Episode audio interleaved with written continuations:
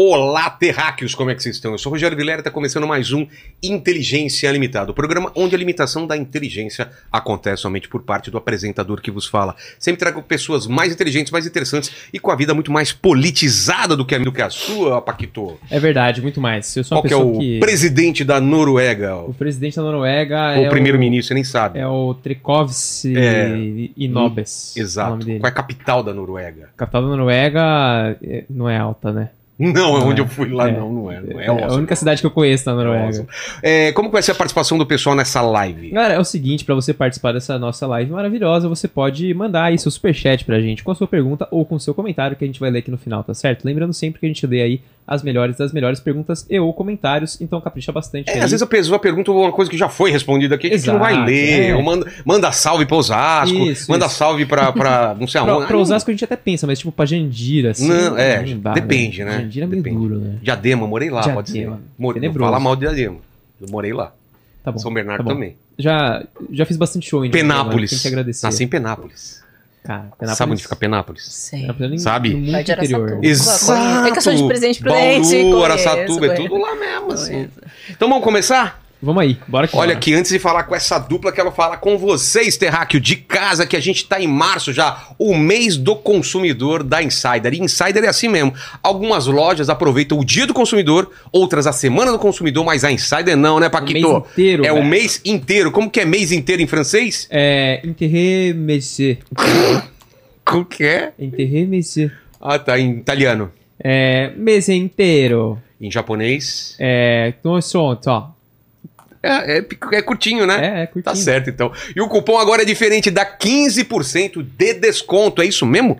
O Aí, gerente ficou 15%, louco? O gerente ficou maluco. Nossa, inteligência 15 então é nosso cupom. E calma que fica melhor. Somando com os descontos que já estão no site usando o nosso cupom, você pode conseguir um acumulado de até 38% de desconto. Isso mesmo, 38% de desconto em todo o site, inclusive nos lançamentos. Tem lá os packs, né? O Starter Pack, tem o, o- o Kit Starter Pack.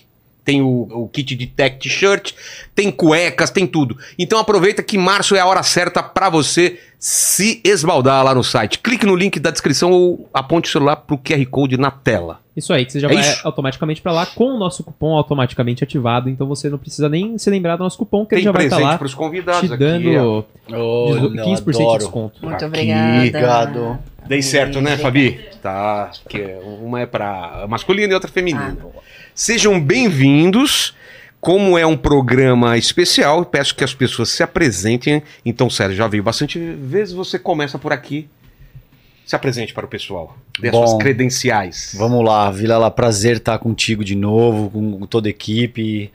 Ah, meu nome é César Calejon, eu sou ah, jornalista por formação, tenho especialização em relações internacionais pela GV e sou mestre em mudança social e participação política pela USP.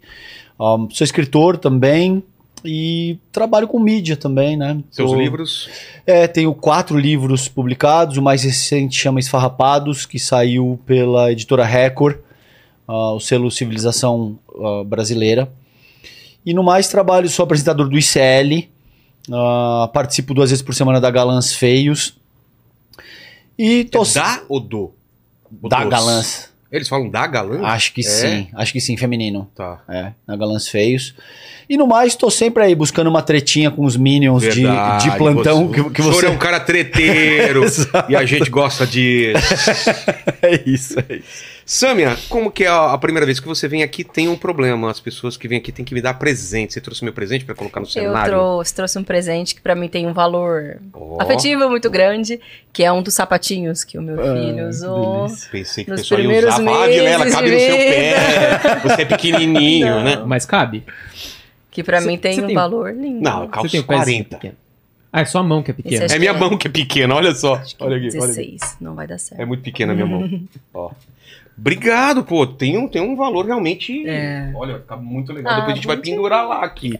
E Sami, como é tua primeira vez aqui? Se apresente pro pessoal aqui, ó, pra essa câmera, Tá. dê as suas credenciais. Bom, primeiro, obrigada pelo convite. Vilela, eu sou Samia Bonfim, tenho 34 anos, estou no meu segundo mandato como deputada federal pelo PSOL aqui de São Paulo. Antes eu fui vereadora também aqui na capital, mas eu nasci em Presidente Prudente, por isso eu sei onde é Penápolis. É, e eu me mudei para cá, para São Paulo, aos 17 anos, estudei letras na Universidade de São Paulo. É, me filiei ao pessoal em 2011, mas sempre fui militante de causas, principalmente da causa feminista. Uhum. E aí eu entrei na política institucional aos 27 anos e cá estou enfrentando um novo mandato. Não, não me É arrependo, mesmo? assim. É, acho que eu pressão é acabei me grande, encontrando. né? É grande. Mas você já se acostumou com, com ataques, com haters? Já acostumou ou se- sempre é difícil? Porque eu vejo que você leva paulada, né? Olha, acho que eu até me acostumei, porque É. desde o começo eu vivo com isso, assim, É. de xingamento, ofensa, ataque, ameaças e coisas. Ameaça também. Ameaças graves também, mas aí quando é ameaça, algo sério, a gente encaminha Claro, para a claro. justiça, para as autoridades que precisam tocar. Teve uma na última semana, inclusive, que eu não fui a única que recebi. Ah, é? Teve outras pessoas, figuras públicas, por conta do tema de Israel e Palestina. Como Uhum. eu me posiciono muito abertamente, com força em defesa do povo palestino, contra o genocídio em Gaza, Uhum. é, teve um Tipo ameaça de morte, assim. ameaça te- de vou- morte vou te- contra mim e contra é, a comunidade árabe brasileira, dizendo que se a gente estiver reunido em algum lugar, em alguma manifestação em defesa da Palestina ou árabes reunidos, vai ter um ataque é eu não- neonazista. Era tipo Eu- uma assinatura. Tudo bem, essa pessoa talvez assim. não faça isso, mas eu tenho medo de acontecer algo- realmente alguma Claro. coisa. Não, não é alguma coisa que a gente não possa é, é, achar que vai acontecer que a gente tá no Brasil, né? Tem que, tem que se investigar mesmo essas ameaças. E assim, nos últimos anos começou a crescer um pouco essa lógica no Brasil, né? De ameaça, É. mas de ataque propriamente dito. Em escolas, né? A gente viu algumas. Isso é uma coisa que E não tem a mesma origem né? nas redes sociais, às vezes na Deep Web, que se É. organizam e estimulam. E... Mas por isso tem que lidar com seriedade quando é sério. Agora, sim, é, xingamento, ofensa, parte acho das- um absurdo, é. denuncio, mas tem que saber diferenciar aquilo que é grave, crime, e aquilo que é chacrinha de internet. Que E não aí- responde, bloqueia e é, na maioria das vezes eu faço isso. Bloqueio e vou adiante. A não ser que seja, tipo, alguém ah, com é, importância de influenciar outras pessoas. Ah, Aí eu acho que tem, é diferente. Tem que ser tratado de uma forma eh, com a responsabilidade que a pessoa merece. Agora, se é ali um perfil fake, eu não sei exatamente de onde veio, aí não vale a pena. Aí você tem que bloquear e seguir a vida mesmo. Uhum. Você também tem a mesma opinião? Sim, até porque às vezes não dá, né, Vilela? Você É muita por gente, exemplo, né? esse, esse post que você marcou aí, fez É. collab comigo, tá com 1.200 comentários em, em duas, três horas. Como é que eu vou gastar energia? Primeiro que Porque não, você vive só pra isso. É, né? eu não vou ficar lendo 1.200 comentários de gente, seja pra me elogiar, que é óbvio que é muito mais gostoso, eu não vou ser hipócrita, Claro. receber elogio do que ataque, mas ainda assim seria impossível, cara, tem outras coisas pra fazer. Você não vai ficar lendo 1.200 comentários de gente que te xinga ou que te Não, e elogia. eu acho, no fundo, que as pessoas elas ficam decepcionadas é se não tem resposta mesmo. Se você responder, ela fica feliz. Fala, É. nossa, consegui o que eu queria. Tem a minha né? importância, Se né, na você ignora, a pessoa fala, putz, É. não foi dessa vez. Exato. Mas, gente, a gente tem muito assunto pra falar, né? Eu sei que o tema aqui é sobre a, a possível prisão do Bolsonaro ou não, Uhum. mas tem um um pouco mais atrás também as falas, né, do, do, do presidente sobre o conflito Israel-Hamas barra Palestina. Temos aí também é, é, Moro, temos o que mais que a gente estava conversando aqui antes, temos... A que PEC a das PEC, igrejas, das que acabou de igrejas, ser a gente tava aprovada. conversando. Que, por, por qual assunto vocês querem começar? Quer dar o contexto do que está acontecendo no Brasil? Em que momento que a gente tá, Sam? Fiquem à vontade. Bom, bom, o contexto é bem. É, então. bem A, a gente não tem complexo, um- uma verdade, semana é. de, de, de tranquilidade, né? Assim, de, Ah, acontece que- muita coisa, assim, de. de a, a manifestação também, né? Isso. Foi agora, passada, né? agora, É. domingo, né? Acho que o contexto atual é, estaria, talvez seria um bom começo. Então no vamos lá, vamos lá. Claro, bom. Tem esse lance, né, do, dessa, desse esse cerco no, no Bolsonaro, essa manifestação. Por que, que foi convocada essa manifestação? Vocês ficaram impressionados com o número de pessoas ou não achavam que era isso mesmo? As pessoas que estavam lá sabiam porque estavam lá? O que, que vocês têm que falar disso? E depois essa possibilidade de prisão dele. Sim, eu vi a convocação dessa manifestação como um gesto até natural e esperado do É. Bolsonaro. Acho que sim. É, E de forças? de força, inclusive, porque eu acho que o bolsonarismo, desde que se constituiu como um movimento, né, de organização de pessoas de extrema direita no Brasil, tendo ele como a principal liderança e referência, sempre é, ocupou a rua para demonstrar sua força, sua É. E vontade, também, né? sua indignação. E rede social, bem, usando métodos legais ou ilegais, É. mas estão ali, disparando suas mensagens e são organizados, tem grupos né, orgânicos mesmo para isso.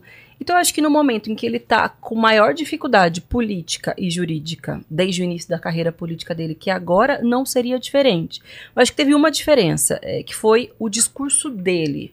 O Silas Malafaia não, foi o bolsonarismo É, na sua Não essência. teve foi papas na língua. é. golpista, não teve papas na língua e foi Exato. muito sincero em atacar o Supremo, reiterar que tem que ter golpe mesmo. Tem gente até que esperava esse tipo de discurso do Bolsonaro e que ficou decepcionado. Pois é, no- no- no- mas você sabe que eu acho que também é, ele, é, aquele ditado é louco, mas não rasga dinheiro, É. é, ele sabe que ele tá numa situação jurídica É. difícil. Então qualquer coisa que ele dissesse poderia ser usado contra ele. E vai ser usado contra ele. como de fato aconteceu. Como de Tem fato alguma coisa que ele falou que vai ser usado? Que foi exemplo? da minuta do golpe, que Ah. é da reunião que ele teve é, com o Felipe Martins e Isso. com outros, né, enfim, assessores, é, que era uma minuta que praticamente dava o passo a passo do que deveria ser feito para fechar o regime no Brasil, Isso. para não aceitar o resultado Desculpa eleitoral. uma parte, mas não me parece uma coisa muito burra isso?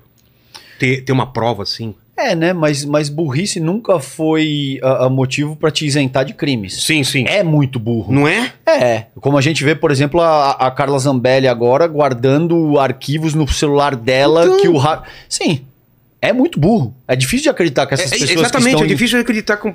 Né? Mas de fato foi feito, né? E eu acho que tem uma aposta na, na, na impunidade, assim, do tipo, eu posso É. fazer tudo, foda-se, eu posso cometer O crimes. que e eu vou também é uma burrice, né, Samia? Em alguma medida. Então essas coisas são É. complementares, porque geralmente existe essa abordagem O- o- meio que... Que o poder meio que te deixa com. Isso. Cara, não vai acontecer nada. Te dá essa, essa sensação. E como se momento. fosse um jogo de soma zero, Vilela. Como, Como se assim, assim? ou, ou você é muito burro, ou você tinha certeza da, da, da tua Vai- impunidade. Essas coisas são complementares, não é um jogo de é, soma é, zero. é, você acreditar que você tá impune sobre todas as coisas caracteriza uma espécie de, de, de debilidade, de burrice, aguda, inclusive.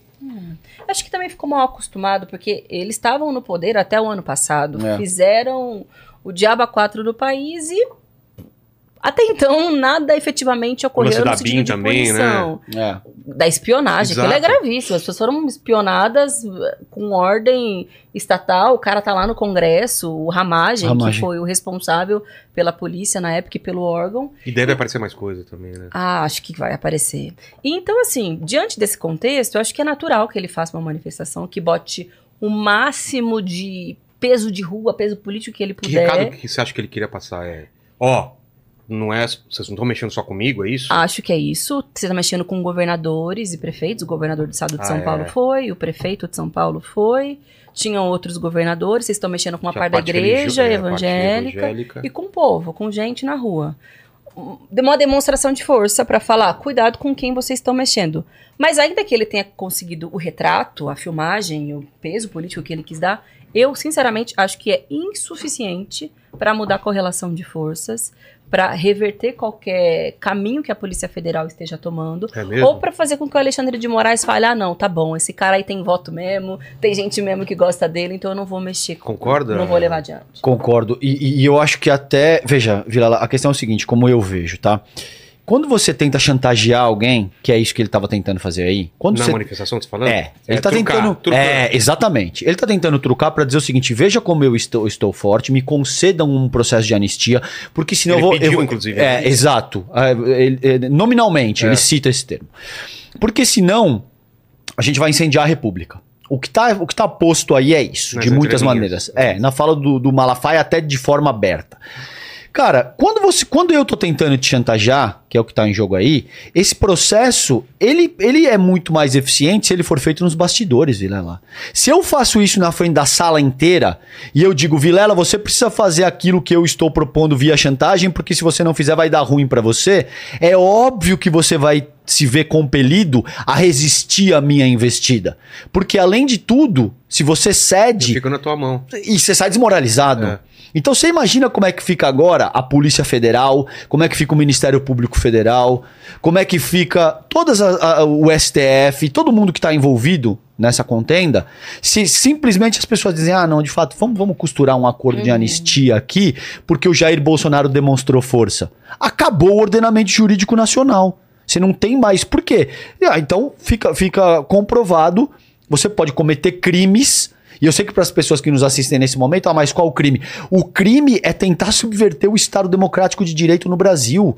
Está tipificado, 359L. Você entende? Não é uma questão vaga e abstrata que eu tirei da minha cabeça porque eu sou do campo progressista. É um crime. Uhum. É que nem você, bom, então, cara, mas você deu um tiro, é, não é uma questão opinativa. Eu não posso uma galera, pegar um pessoal com armas e ah, vamos derrubar o governo. Não posso. Não pode. Você imagina como é que a gente ia sustentar uma república? Se eu simplesmente pudesse arregimentar quadros, é. é, é, armá-los e dizer, não, eu não respeito a, a, a vontade da, da, da, soberania do voto popular. Se eu pudesse pegar o meu carro, passar no sinal vermelho, atropelar alguém é. e falar, eu acho que eu tenho que ter eu, o direito... Eu discordo desse, dessa... É, Exato. Eu discordo de que o sinal vermelho serve para preservar a vida de quem está em cima da faixa. Não, mas você habita uma república. Nessa república, você não tem a prerrogativa de discordar do nosso ordenamento jurídico. É assim que a, que a República funciona. O Bolsonaro tentou dar um golpe de Estado. Eu entendo que tem muita gente me assistindo agora que gosta dele. Mas ele cometeu um crime. Mas vamos falar das pessoas que estavam lá. Uhum. Porque o, o, o, Lula, se não me engano, chamou de golpistas as pessoas que estavam na rua. Vocês acham que. Vocês não acham que lá no meio também tem gente que não tá fazendo a menor ideia e só gosta dele?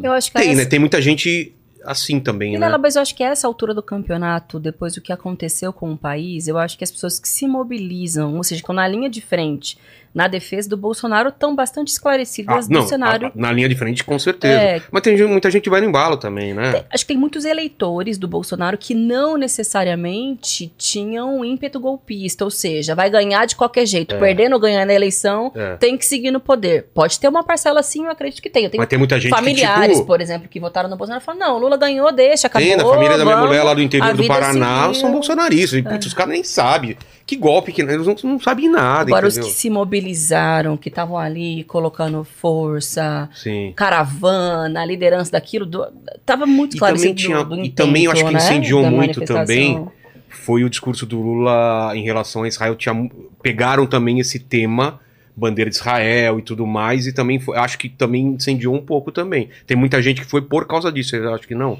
Acho que em, em alguma medida sim. O, é, é, é, evidente que o tema, a pauta Israel serviu para inflamar as pessoas que ali estavam. Mas eu tenho uma reflexão que eu gostaria de dividir com vocês nesse momento, que é o seguinte: eu, eu pensei, eu comecei a estudar a ascensão do bolsonarismo. Esse é o nome do meu primeiro livro, como Tem, você já sabe, eu já falei é. isso. Aí depois é o Tempestade Perfeita tá. e tal em 2018. Então faz seis anos agora. E a partir de determinado momento eu comecei a refletir acerca de qual, qual é o, o, o cerne do, do, substrato filosófico que anima a proposta bolsonarista. Ou seja, se eu tivesse que reduzir isso para um denominador comum, isso para um denominador comum que está presente na mentalidade de todas essas pessoas, qual seria? E a minha conclusão é que é uma visão biologista acerca do desenvolvimento humano que contém, que considera que existem seres humanos que são superiores ou inferiores por natureza. Tá? Então, se você. Muitas vezes isso não aparece de uma forma tão aberta. Né? Então, se você pegar toda a mentalidade direitista, não só da, da, da extrema-direita neofascista nacional, mas da direita liberal, passa por esse pressuposto, Vilela. Passa pelo pressuposto de que existem seres humanos que são mais fortes por natureza ou que são mais fracos por natureza. Porque lança um olhar de que o teu desenvolvimento é biológico e ele não é histórico e cultural isso resulta no que é a própria meritocracia. Porque, veja, se eu tiver que entender Mas só. E, e, e, o, e o, o, direitista que é pobre, que é da periferia também, tem esse pensamento? Não importa, a, mentalidade. É? é? a mentalidade. Ah, é? Lógico, porque veja, o, independentemente de sofrer as agruras do sistema que o oprime, isso não necessariamente se transforma em pensamento crítico. Entendi. Pensamento crítico para exercer atividade parlamentar, para uh, uh, ser jornalista, para ser um apresentador, é uma construção específica. Não é algo que você tira do mero sofrimento. Não é algo que porque você sofre, naturalmente isso se converte naquilo que você precisa para entender o mundo de forma crítica. Entendi. Então, só para encerrar minha fala nesse ponto, você tem toda uma construção secular agora, Viela. E eu poderia te citar para não ficar muito teórico, senão fica muito chato.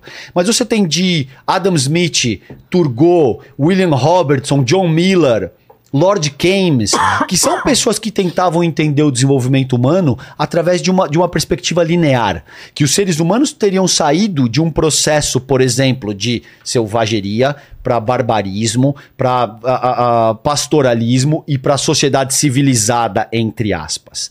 Essa gramática da desigualdade, que resulta numa hierarquia moral, é o cerne do bolsonarismo. E é o cerne do próprio capitalismo que organiza as relações sociais na- junto à sociedade internacional. Primeiro, segundo, terceiro mundo, já é uma classificação. Isso, perfeita colocação. Não é por acaso que a gente tem vidas palestinas, de acordo com essa lógica, valem menos do que vidas israelenses, vidas estadunidenses valem mais do que vidas latino-americanas e sul-americanas, vidas na Europa Ocidental valem mais do que na África subsaariana. Isso cria uma gramática da desigualdade que é elitista. Pegue, por exemplo, esse último post que você fez comigo, essa collab, e analise a, a natureza desses 1.200, 1.300 comentários que lá estão. As agressões são de, de natureza elitista. É misógina, é gordofóbica, é homofóbica, entende? Eu, enquanto homem branco e heterossexual, passo relativamente incólume por essas críticas. Os caras me chamam de esquerdista, de que eu sou um alucinado e tal, mas não tem, entende? Claro. Não tem nenhum, nenhum elemento mais elitista. Como eu vejo o que une, por isso que eu fiz todo esse preâmbulo gigante pra dividir isso com vocês, o que mantém o bolsonarismo tão coeso é essa perspectiva biologista de que existem seres humanos que são mais fortes ou mais fracos por natureza. E isso também compõe o cerne do que é o dogma religioso. O dogma religioso te diz que a que mulher tá tem que ser submissa. A mulher tem que ser submissa. Gay, ser gay é uma doença. E, e assim sucessivamente. Então são coisas que se somam. E aí dá esse tipo de força que você viu na Paulista semana Tem passada. esse eco. É, seria, seria não, não sei, Samia colocou muito bem, mas seria ingênuo, a meu ver, negar que foi um ato grande. Claro que 185 mil pessoas não é brincadeira, cara. Não, não, é, dava é um ato ver, expressivo, Tinha entendeu? força, tinha força. E eu achei muito interessante essa seu ponto de vista sobre né, o que mobiliza e unifica assim, esse bolsonarismo mais difuso, esse elemento da superioridade, né? E eu não sei se a declaração do Lula mobilizou mais o ato. Eu não acho que seja por aí, mas Eu acho falei pelas bandeiras de Israel, Claro, é. pela. Mas acho que acabou sendo é, uma junção, ou seja, vamos defender o que faz Israel, vamos aproveitar a oportunidade aquela. de ter uma mobilização de muitas pessoas que pensam como eu, que são Não, pessoas de extrema famoso, direita. né? De, por que, que você tá com a bandeira de Israel? Porque. Porque Israel é é cristão, exa- ah, mas daí É, não, é. é- cara, é. é.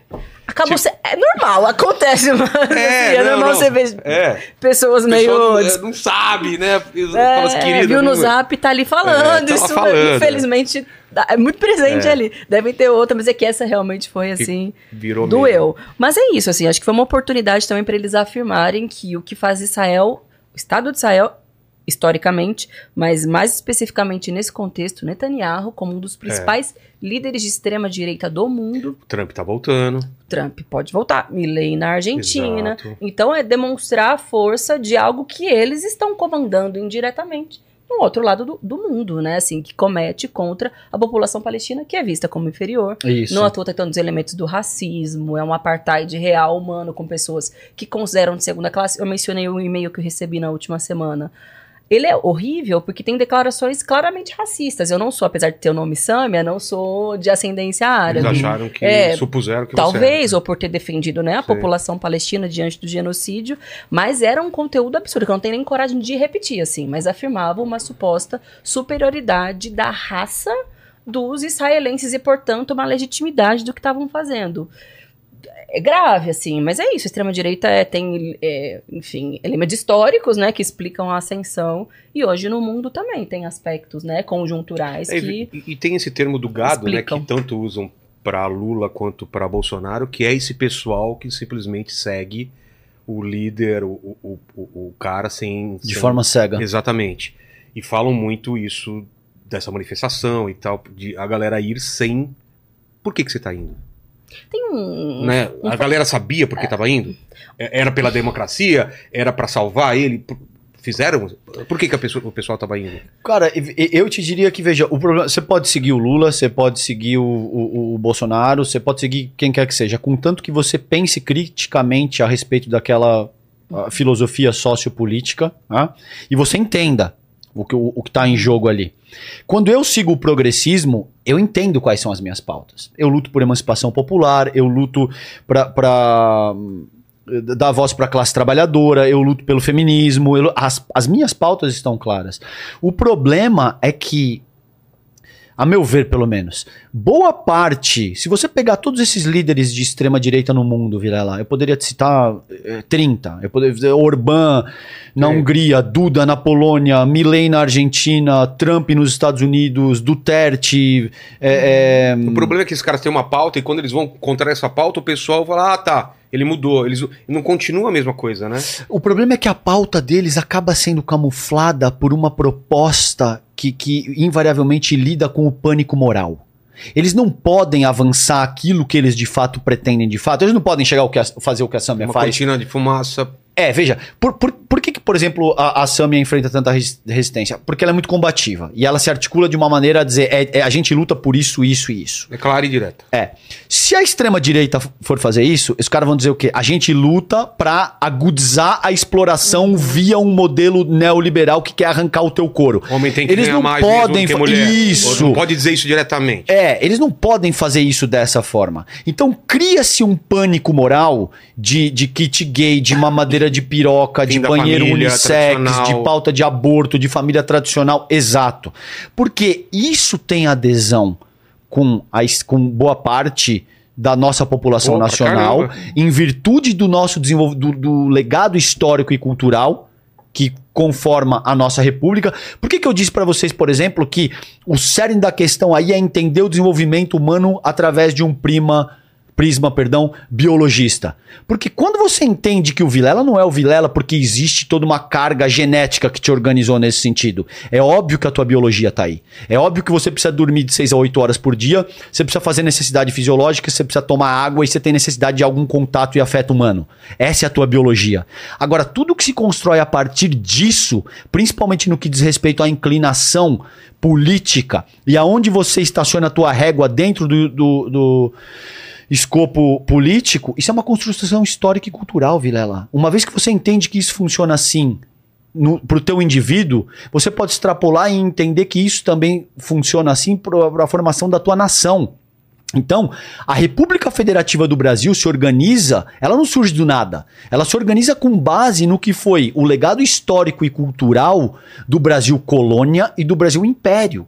E de todo um modelo escravista que organizava o modelo de sociabilidade e o funcionamento da nação naquele sentido, você entende? Não é por acaso que o nosso povo é machista, racista, homofóbico, e não é por acaso que o bolsonarismo se vale desse expediente para angariar capital político nessa direção. E por que que eu, eu pelo menos tenho essa noção, essa impressão de que existe a direita e dentro da direita o bolsonarismo ele briga mais com a- o resto da direita do que com a esquerda hoje em dia. É o medo de perder esse protagonismo? Não sei se vocês têm essa visão também. Acho que depois de, de uma crise política profunda que teve no Brasil, no contexto da Lava Jato, de questionamento dos partidos da ordem que se revezavam no poder, teve, enfim, as ruas começaram a ganhar mais peso na definição política no Brasil. É, e esse setor da extrema-direita se organizou e se articulou, inclusive com essas outras lideranças internacionais, pegou a inteligência é, de disparo, por exemplo, de mensagens em massa do WhatsApp, é, operação de robôs nas redes sociais, enfim, construiu um exército, disputou opinião pública, o exército literal, né, nas Forças É. Armadas, mas o exército civil também, é, e acabou tomando a dianteira de um sentimento que era de uma direita mais difusa, assim, no Brasil. Ah, voto no cara... Que, quais eram as figuras da direita antes da É, ascensão do então, era Bolsonaro? uma coisa difusa. Veja, é. o Lula disputou contra o Alckmin, né? Em É, eleições, disputou é. contra o José Serra, eram essas as figuras. Mas aí eu acho que foi se agudizando. Na situação de crise social, econômica, também gerou uma crise política, Claro. né? Então, uma liderança como ele Um- uma lacuna, acabou né? ganhando. fo- Mas não foi só a capacidade de discurso. Teve grana, di- dinheiro de fora, teve tecnologia, teve Tem o, o legalidade. cenário externo também. O cenário né? externo, claro, o próprio Trump, Trump, nos é. Estados Unidos ajuda, né? Auxiliou nesse processo. É. E aí é isso, acho que talvez Mas vocês- responder como a direita no Brasil e como a saída. Mas vocês em nenhum momento acharam que o Bolsonaro estava morto. Vocês sabiam que Imagina. existia. Não. Né? não, não, não. Não, e eu vejo todos os dias, você vê lá no Congresso, eles são a maior bancada, o PL, né? Estão presentes nas comissões. 99, né, Sam? São 99, são. Isso assim, isso porque tem outros que são bolsonaristas, que se elegeram com o capitão, mas que estão em outras legendas, estão ali no PP, estão no União Brasil, estão no Republicanos. Então eles têm uma força grande. A extrema-direita, ela domina o debate, muitas vezes, no Congresso Nacional. Sim. Porque eles são muitos, estão ali com força, com dinheiro. E foi uma junção na última eleição, né? Teve é, a figura do Bolsonaro com força, que é inegável, enfim, não estamos aqui para discordar do óbvio. É, teve o dinheiro do orçamento secreto, que era aquel- eram aquelas emendas, para além daquela regulamentada pela lei, que ia parar na base eleitoral do cara que votasse a favor daquilo que o, o governo passado queria junto com um fundão eleitoral bilionário. Então, assim, o cara tinha liderança política de extrema-direita, tinha dinheiro, entregando obra, entregando coisa na sua cidade e tinha muita grana para fazer campanha. Eles cresceram, cresceram com força, estão ali. E tem muito do fisiologismo histórico no Brasil. Né? Tem, cara, tem cara ali que é, fala que foi Bolsonaro, 22, etc. Não necessariamente ele é Bolsonaro. Ele foi Bolsonaro assim como ele pode ser Lula Mas, tipo, agora, como pode ser outro Como, depois. como, como o Ricardo Nunes, por exemplo. Que, que não tem nada a ver, né, com, com bolsonarismo e colou Ah, Eu tenho minhas dúvidas aí sobre o Sério? Ricardo É Nunes mesmo? especificamente. É. Porque eu achei tão. Porque eu achei que ele nem ia na, na manifestação. eu acho que ele ia, assim, ele precisava ir, porque ele. Tá muito claro que o Lula é apoiador do Boulos, vai estar na campanha dele, tem uma força grande progressista no Brasil que está disposta a encampar a campanha do Boulos, que está hoje, ao menos, em primeiro lugar nas pesquisas, e está muito bem, é o favorito. Todo mundo fala, nossa, Boulos vai governar São Paulo, que novidade boa e importante para o Brasil como um todo, porque o que Sim. acontece aqui tem impacto no Brasil inteiro. E o, o Nunes, ele não pode ficar desapadrinhado num cenário em que Senão ele já está fora. É. senão ele não vence. Para onde vão os votos? Não ele não é um cara conhecido, né? ele é um, e é um defeito grande, né? Um prefeito da cidade de São Paulo. Perguntar na rua, ninguém sabe. Pois né? é, e ao contrário disso, Boulos é um deputado com desempenho excepcional, é um nome muito famoso. Pra bem ou pra mal, todo mundo tem uma opinião sobre ele. né? Perfeitamente. Tem o Lula como um cabo eleitoral importantíssimo, o Haddad, tantas outras figuras. Ele precisa do Bolsonaro para ter algum impacto grande, precisa do PL, que tem o maior fundo eleitoral do Brasil, por ter a maior bancada, e ele precisa angariar esses votos para ele de algum modo. Então ele, ele era um pouco refém de ir naquele Entendi. ato. Se ele não fosse, ele não ia ter o apoio do Bolsonaro. Tipo, quem tá comigo ou quem não tá. É. Era essa chantagem interna também E com as também. lideranças políticas. Exato. O Tarcísio, porque se elegeu por causa do Bolsonaro, né? É. Governador do estado. Mas eh, o que eu falei que eu tenho minhas dúvidas, eu fui vereadora por dois anos em São Paulo, só convivia. Ele, ele era vereador também. Eu conheci o Ricardo Nunes quando eu ainda nem era vereadora, eu era uma ativista, militante feminista, que eu participei de uma manifestação na Câmara contra uma homenagem para um padre de extrema-direita que estava comemorando que no Plano Municipal de Educação tinha sido excluído o termo gênero e sexualidade. Esse padre é um dos que foram presos na operação da Polícia Federal na semana retra- retrasada. E quem é que estava fazendo uma homenagem a esse padre? Quem? O então vereador Ricardo Nunes, na época. Porque eu tô dizendo isso porque se você for buscar Ah, a tá. origem uma- política dele, Tá, ele sempre desse se organizou com não. setores mais conservadores Entendi. da Igreja Católica, da Igreja Evangélica. Só que ele é ele é fisiológico, ele é ali Claro, na tá. Zona Sul, tem lá os esquemas dele com é, creche conveniada. Ele se, se cacifou como boa parte dos vereadores de São Paulo se cacifam, mas ele tem, assim, ali um núcleo duro de organização em torno dele, já com origem nessa turma né, mais conservadora. Por isso que eu tenho minhas dúvidas. Claro, ele não se consolidou como um bolsonarista, não precisou do Bolsonaro para se tornar vice-prefeito, depois prefeito. Mas ele tem afinidades ideológicas, É, porque, inegavelmente. Vamos lá, você tem Boulos em primeiro, ele em segundo. Isso. E a Tabata tá em terceiro. Ou- Terceiro. E depois vem Kim o Kim. Kataguiri. Kim Kataguiri, exato. E engraçado, porque a Tabata tira um pouco de voto do Boulos ou não? Não tem nada a ver? Vocês acham que é um caminho. É, é, um, é, um, é um público. Eu vejo a Tabata como centro-esquerda. Talvez Tá. ela, ela diga que não, aí, aí eu não sei. Aí Ela vai vir aqui a gente pergunta. pergunta. Tá. E, Como- o, e o Kim, o, direito, o centro-direita. Eu, eu classificaria o Kim Kataguiri como direita. Direita e É, direita. é, como direitista E- beirando o bolsonarismo Então, ali. mas o Ricardo, Ricardo Nunes não é porque ele tá com o Bolsonaro que você colocaria extrema direita também.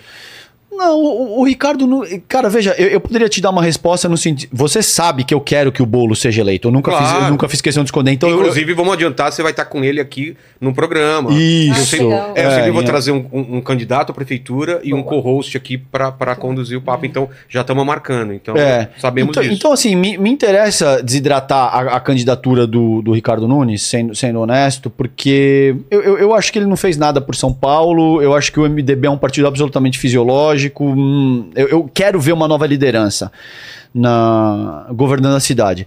Agora, eu não colocaria o, o Ricardo Nunes como um, um bolsonarista de carteirinha. Agora, ele foi no ato. É. Ele foi no ato. Ele se fez presente, ele colocou a camisetinha amarela. É, é difícil negar que ele tá se colocando como bolsonarista.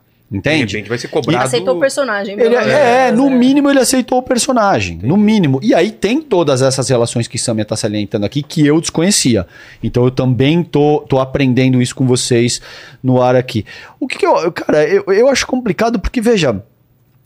o- é um paradoxo pro Ricardo Nunes, cara. É um paradoxo. Se ele não vai nesse ato, se eu, se eu ah, ah, estivesse organizando a campanha dele, seria muito difícil isso. É. Cara, se você não vai, isso é muito ruim. Agora, se você vai, também é muito ruim. Porque na capital o progressismo é muito forte. Exato. Se você tivesse na situação do Tarcísio, que Não, não tem eleição tem- esse e tem ano, eleição, e tem já senador. ganhou, só vai ter que passar por essa prova daqui a dois anos. Conta com todo o reacionarismo do interior do estado. Isso é outra coisa. Na capital, o progressismo é muito forte. Né? Nota que o Lula Então, ganhou aqui em São Paulo. exatamente. Estado, mas ganhou. Ganhou em São Paulo. O Haddad sempre foi muito bem aqui também.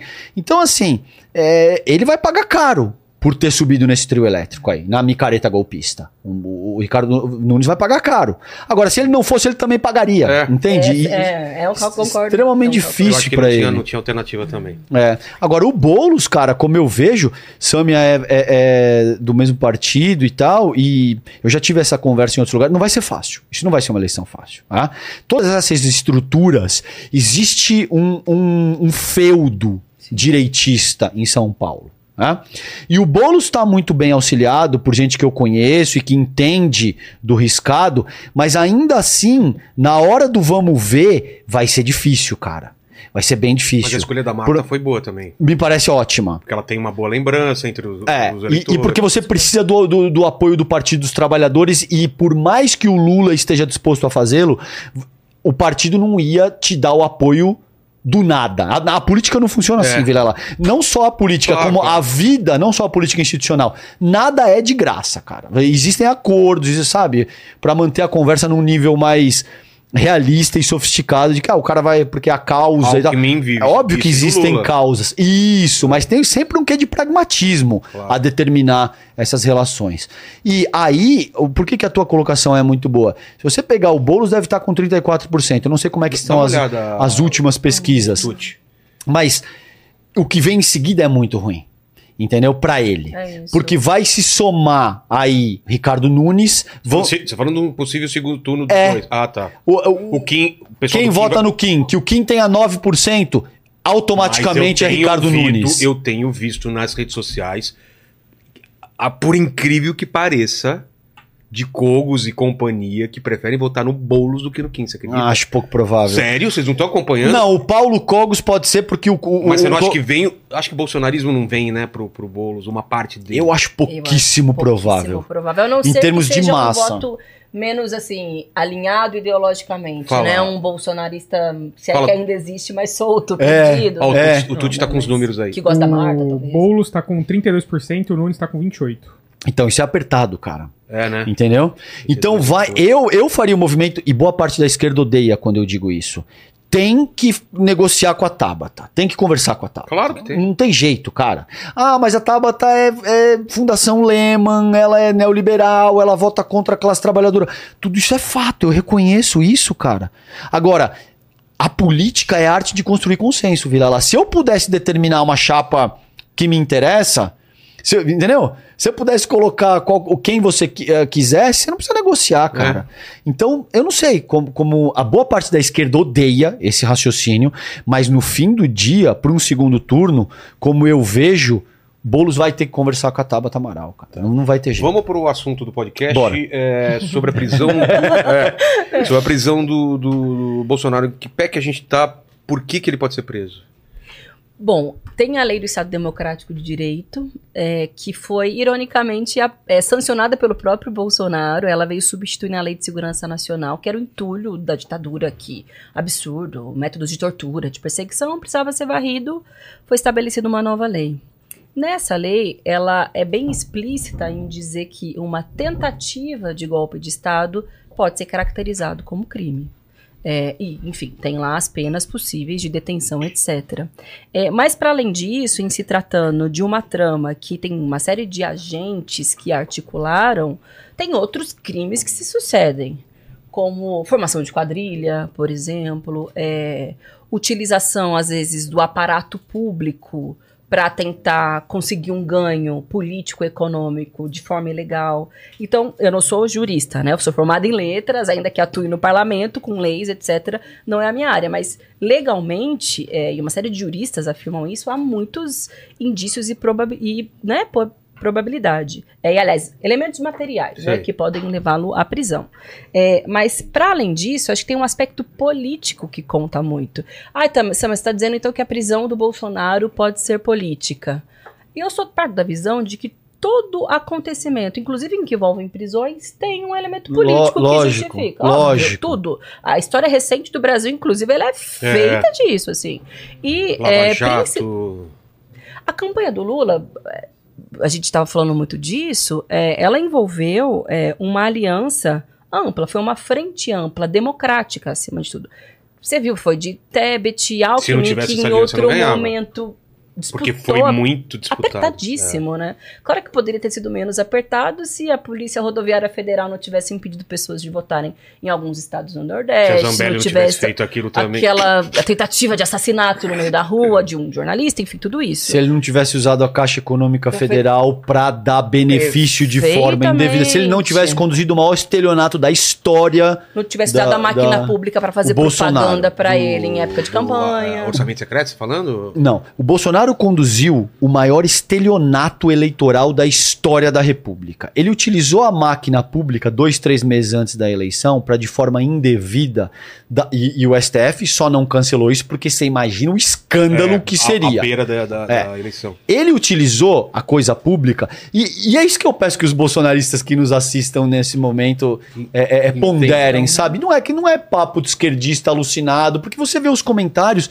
é de chorar, Vilela. Os ataques é que é, é só te xingando, não, não endereça o ponto que está sendo discutido em hipótese alguma. Não só fica, é, só, só fica te xingando. Então preste atenção.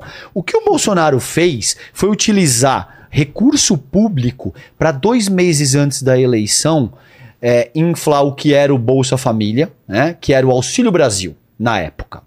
né? Ele utilizou recurso público para dar dinheiro para caminhoneiro e taxista.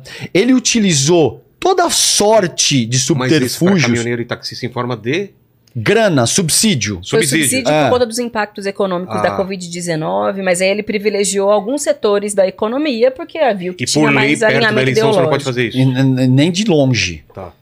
E- e isso caracteriza uma série de irregularidades. O STF deveria ter eh, agido na ocasião. Não agiu, a meu ver, porque isso seria morder a isca. Ah, tá. Seria, você imagina o quanto impopular o STF se tornaria se você diz, olha, eu quis dar benefício para toda a massa trabalhadora. Supremo que não tá deixando. É, né? e o STF não deixa. Agora, dois, três meses antes da eleição, considerando o que o Paulo uma bomba, Guedes né? fez em quatro anos, no sentido de massacrar a classe trabalhadora, no, no sentido do que já tinha feito, sido feito antes pelo governo Temer, em termos de precarização, em termos de avançar todo tipo de, de medida ah, draconiana neoliberal. Agora, dois meses antes da eleição, você quer agradar a massa trabalhadora. Muito bem, isso foi feito. Ainda assim, ele percebeu que vai dar ruim e ele começa a utilizar o Silvinei Vasques para mobilizar a Polícia Rodoviária Federal pasme, Vilela, para dificultar a chegada dos eleitores Sim, nordestinos à urna. Então, como é que alguém que apoia o Bolsonaro ainda pode olhar e falar: ah, não, isso aí é papo de esquerdista? que parada é essa, compadre? O cara queria impedir que as pessoas votassem, Vilela. O Silvinei Vasquez está puxando o cano até hoje por causa disso, mano. Mas isso não pesa na, na provável, na provável prisão, nenhuma dessas coisas. Não, o que está em pauta aqui é a tentativa dele de subverter a democracia brasileira, de E- derrubar a república. E o que aconteceu em Brasília. É, O 8 de janeiro o- como o cumi- 8 de- é, como- o último resultado ato, final. Como o último, último ato. É. Mas ele está sendo julgado pelos atos antidemocráticos. E, e aí, só para dizer, veja, por, por isso que eu peço que as pessoas se atenham, esquece que eu sou progressista. Esquece que eu leio Karl Marx, Engels, que eu voto no Lula por um minuto e procura pesquisar o que eu vou colocar aqui para vocês como fato, para você ver se eu sou um esquerdista maluco ou se tudo isso existe. Ah? Existe um artigo, que é o 359L, que te diz a tentativa de golpe de Estado é passível de punição. É um crime tipificado.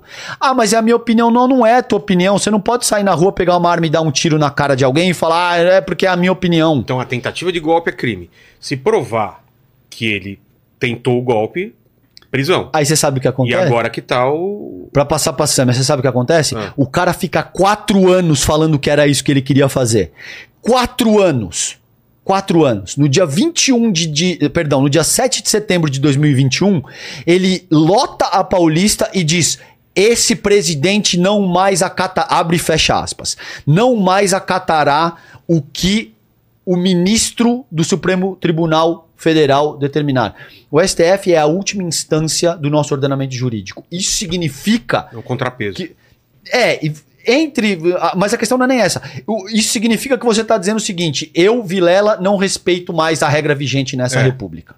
Você imagina o peso que isso tem para se você é presidente da república. Ele disse que ele iria dar. O filho dele diz que basta um soldado e um cabo para fechar o STF. Você imagina se o Lulinha. Como é que, como é que a galera bolsonarista que nos assiste nesse momento, se o Lulinha falasse basta um cabo e um soldado para fechar a última instância do ordenamento jurídico nacional. Aí você fala, ah, tudo, tudo isso não basta. Sabe o que acontece? Encontraram minuta golpista. Ah, mas a minuta golpista não basta, não foi isso, não é isso que quer.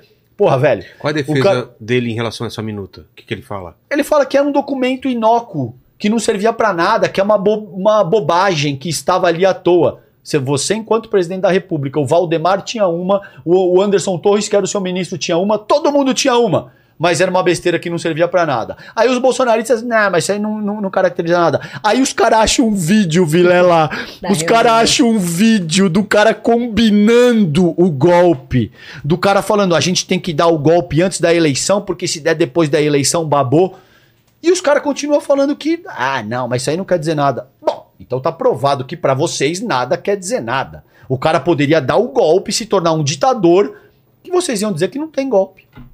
Teve um momento de virada nessa história toda que eu acho que foi muito importante, que foi a delação do Mauro Cid. Porque a delação por si só não configura uma prova imediatamente para que a pessoa possa ser presa. Tem que seguir uma investigação depois. Mas ela dá indícios e aí a Polícia Federal, no caso, foi atrás demais. E aí pegou prova no celular do Mauro Cid, de diálogo que ele teve com os assessores do Bolsonaro, com o próprio Bolsonaro, dados a respeito de generais e comandantes de alta patente das Forças Armadas que fariam a operação que estava prevista na minuta, que estavam executando e articulando os elementos que apareceram no vídeo dessa reunião que ficou nacionalmente conhecido. Então, como que a Polícia Federal está trabalhando? Foram uma sucessão de fatos, articulações, reuniões, generais, os acampamentos golpistas na porta dos quartéis, como parte do processo que culminou no 8 de janeiro. Então, por mais que ele diga, eu não tenho nada a ver, já disseram várias coisas. Primeiro É. disseram que eram esquerdistas que estavam querendo atrapalhar a vida do Bolsonaro. Se fosse isso, não pedia anistia. Depois ele pede anistia. Peraí, É, pra- se é pra- esquerdista, pra ele quer mais é. aprender mesmo. Então, assim, não cole, é óbvio que não. Ali tinham pessoas que saíram direto do QG que estavam questionando Uhum. as eleições do Lula. Isso aí só acredita. Ai, quem acredita em tudo? Acredita que Israel é cristão, etc. Eu Uhum. não posso fazer mais nada. É, mas, é, então, a partir desse desdobramento, tá aí a materialidade. Que dizem, né, assim, juristas, etc., de que precisa, claro, de muito elemento, muita prova, porque tem um aspecto político. É. Você não pode prender o Bolsonaro no momento que tem ali uma fragilidade ou muita possibilidade de questionamento, porque, como eu disse, tem força política, tem governador, tem prefeito, tem gente na rua, tem ainda tem gente nas Forças Armadas que começou pela primeira vez na história do Brasil, tem investigação e punição contra eles. Mas a fato é que ainda não avançou ao ponto de constrangê-los na caserna, de dizer, ó, o papel de vocês não é fazer mais uma vez um golpe de Estado como vocês foram protagonistas em 64. Sim. Ainda não aconteceu essa etapa. Torço para que aconteça. Eu acho que tem condições de acontecer. Porque é, existe um- uma ampla força democrática na sociedade brasileira que repudia e que está encorajada a não passar um pano para o que aconteceu. E por isso que ele foi um discurso muito cuidadoso, diferente do que ele costuma fazer, ainda que tenha deixado de escapar o tema da minuta golpista, porque dali tem. Ups, aconteceu, criou prova contra si. Mas ele foi cuidadoso no sentido de não endossar uma lógica golpista, porque é, ele quer tentar com isso. é, nessa queda de braço, escapar da força jurídica que Isso. está contra ele. assim. Sabe por que, que esse ponto é muito bom, cara? Toda. é, se você conversar com um jurista tradicional, ortodoxo, ele vai te dizer que a justiça é cega. É. O que, que quer dizer que a justiça é cega? Que ela se aplica de forma isonômica a absolutamente todo mundo. Todos somos sujeitos do, do mesmo ordenamento jurídico. Então, se você cometer um crime, Vilela, você vai ser julgado como qualquer outra figura que eventualmente cometa o mesmo crime. Isso não poderia ser mais falacioso. Não é verdade. Como sujeito do, desse ordenamento jurídico, existe uma dimensão política que se aplica. Ou seja, dependendo de quem você é, dependendo da tua condição socioeconômica, principalmente, dependendo do respaldo político e apoio político que você tem, existe um sem número de fatores que se Claro. aplicam aí, entende, Vilela? Nesse caso, por que, que a fala da Sâmia é, é brilhante? Tem dois casos aí, dois aspectos centrais a, ser- a serem ponderados no caso da prisão do Bolsonaro. O aspecto jurídico e o aspecto político. O aspecto jurídico não poderia ser mais amplamente robusto, Vilela. Em Já termos- é. Já é. Em termos de provas, em termos de delação, em termos de triangular o que o Mauro Cid disse com dados do Palácio do Planalto, em termos de minuta golpista, em termos de confissão em vídeo, a área jurídica está absolutamente resolvida. Não poderia ser mais farto do que é. Tá? E a Robusto. política. A parte política é onde a coisa complica. Porque ele teve 58 milhões de votos há 16, 18 meses. Ele é uma figura muito popular. Ele é uma figura que tem um apoio político é, inegável. Seria loucura da minha Uhum. parte enquanto analista. Não existe. Apesar de eu desprezar o Jair Bolsonaro, apesar de eu achar ele uma figura nojenta que fez muito mal para nossa república. Não, não existe outra figura que tenha feito tanto mal para a República Brasileira quanto esse tal de Jair Bolsonaro. Agora, enquanto analista, eu preciso olhar para a materialidade factual do que está posto. Ele tem muita força. E essa força é sim o, o- respaldo que- no qual ele aposta para evitar a prisão. Uhum. Vai funcionar? Não, não vai funcionar. Ele vai ser preso. O Jair Bolsonaro vai ser preso. Tenho duas perguntas. A primeira é a seguinte: é fazer um exercício de. Não sei se dá pra se basear em o que a gente sabe, um pouco de. de o que vocês acham que poderia ser. Por que, que não houve o golpe? Por que, que não foi pra frente? E o segundo é: se ele for preso, o que pode acontecer na sociedade, politicamente e tudo mais? Por que, que não aconteceu o golpe? Por que, que não. O que, que aconteceu nesse meio de campo? Se estava sendo engendrado, por que, que não aconteceu? Algumas hipóteses, né? Alguns dizem que é, comandantes significativos das Forças Armadas É, não também. encamparam isso no ano passado, É. antes do Lula assumir, mesmo antes mesmo do processo eleitoral, não encamparam até as últimas consequências a linha e a articulação golpista. É, para além disso, eu acho que é o aspecto social, social e político. Se constituiu ali uma frente ampla que dava condições para não autorizar uma ruptura democrática. Porque, claro, essas figuras dentro das Forças Armadas eram importantes, porque elas eram quem, na prática, poderia botar tropa, literalmente, na rua, mas do lado de cá tinha é, também políticos, lideranças, é, uma força social grande que repudiaria essa saída. E aí teve a segunda etapa, né, que foi o 8 de janeiro. É, o 8 de janeiro foi uma tentativa frágil. Queriam, inclusive, é, que o Lula é, acionasse o exército a partir da Lei de Segurança Nacional, Sim. a partir do que aconteceu.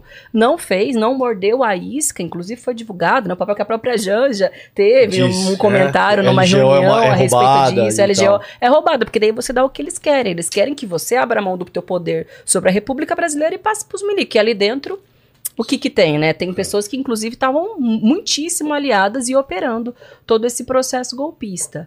É, acho que foram essas- esses dois diferentes momentos que acabaram não culminando, mas me dizem, você acha que ainda há um risco de golpe no Brasil? Eu acho que o golpismo como um intuito, um projeto que eles têm para o Brasil, segue vivo, forte, inclusive dentro das Forças Armadas. Sempre espreita, né, Samir? Sempre É. espreita e assim, depois do que aconteceu é, na ditadura civil-militar, que não houve de fato uma punição para os torturadores, para os golpistas, para os assassinos, enquanto essa ferida seguir aberta no Brasil, o golpismo, principalmente da caserna, vai seguir tendo força, ideologia, condição de organizar, e tá aí. A história acaba ganhando, né, contornos semelhantes novamente. Mas ah, não há correlação de forças a partir daquilo que se estabeleceu como um novo marco no Brasil, a partir da eleição de Lula, é, para que o discurso golpista tenha é, concretude. Mas, para que isso aconteça, precisa ter punição. Porque daí, se houver anistia, que foi o principal pedido dele, acontece o que o Calejão disse perfeitamente. Olha, vai ter uma desmoralização É. de todas as forças políticas e judiciais que sabem que precisa ter punição para os golpistas e eles vão se sentir muito mais empoderados É. para se rearticular. Aí tem Milley na Argentina, Trump pode voltar nos Estados Unidos, Netanyahu lá fazendo um genocídio que ninguém está conseguindo parar. Parlamentar pra caramba, gente no meio jurídico. era- Aí a coisa né, segue com força. Por isso que precisa estancar a sangria, né? É, e eu acrescentaria aí, concordo com absolutamente tudo que o Samia ah, coloca, e eu acrescentaria o seguinte: em setembro de 2021, acontece aquele ato gigante na Paulista. Ele esboça o golpe. Ali ele apresenta o cartão de visitas do golpe. Ele diz: olha, se eu perder, nós vamos tomar na- a força. né? O que acontece em seguida, de novo, caros bolsonaristas que nos assistem, pesquisem isso que eu estou propondo, independentemente de quem esteja dizendo.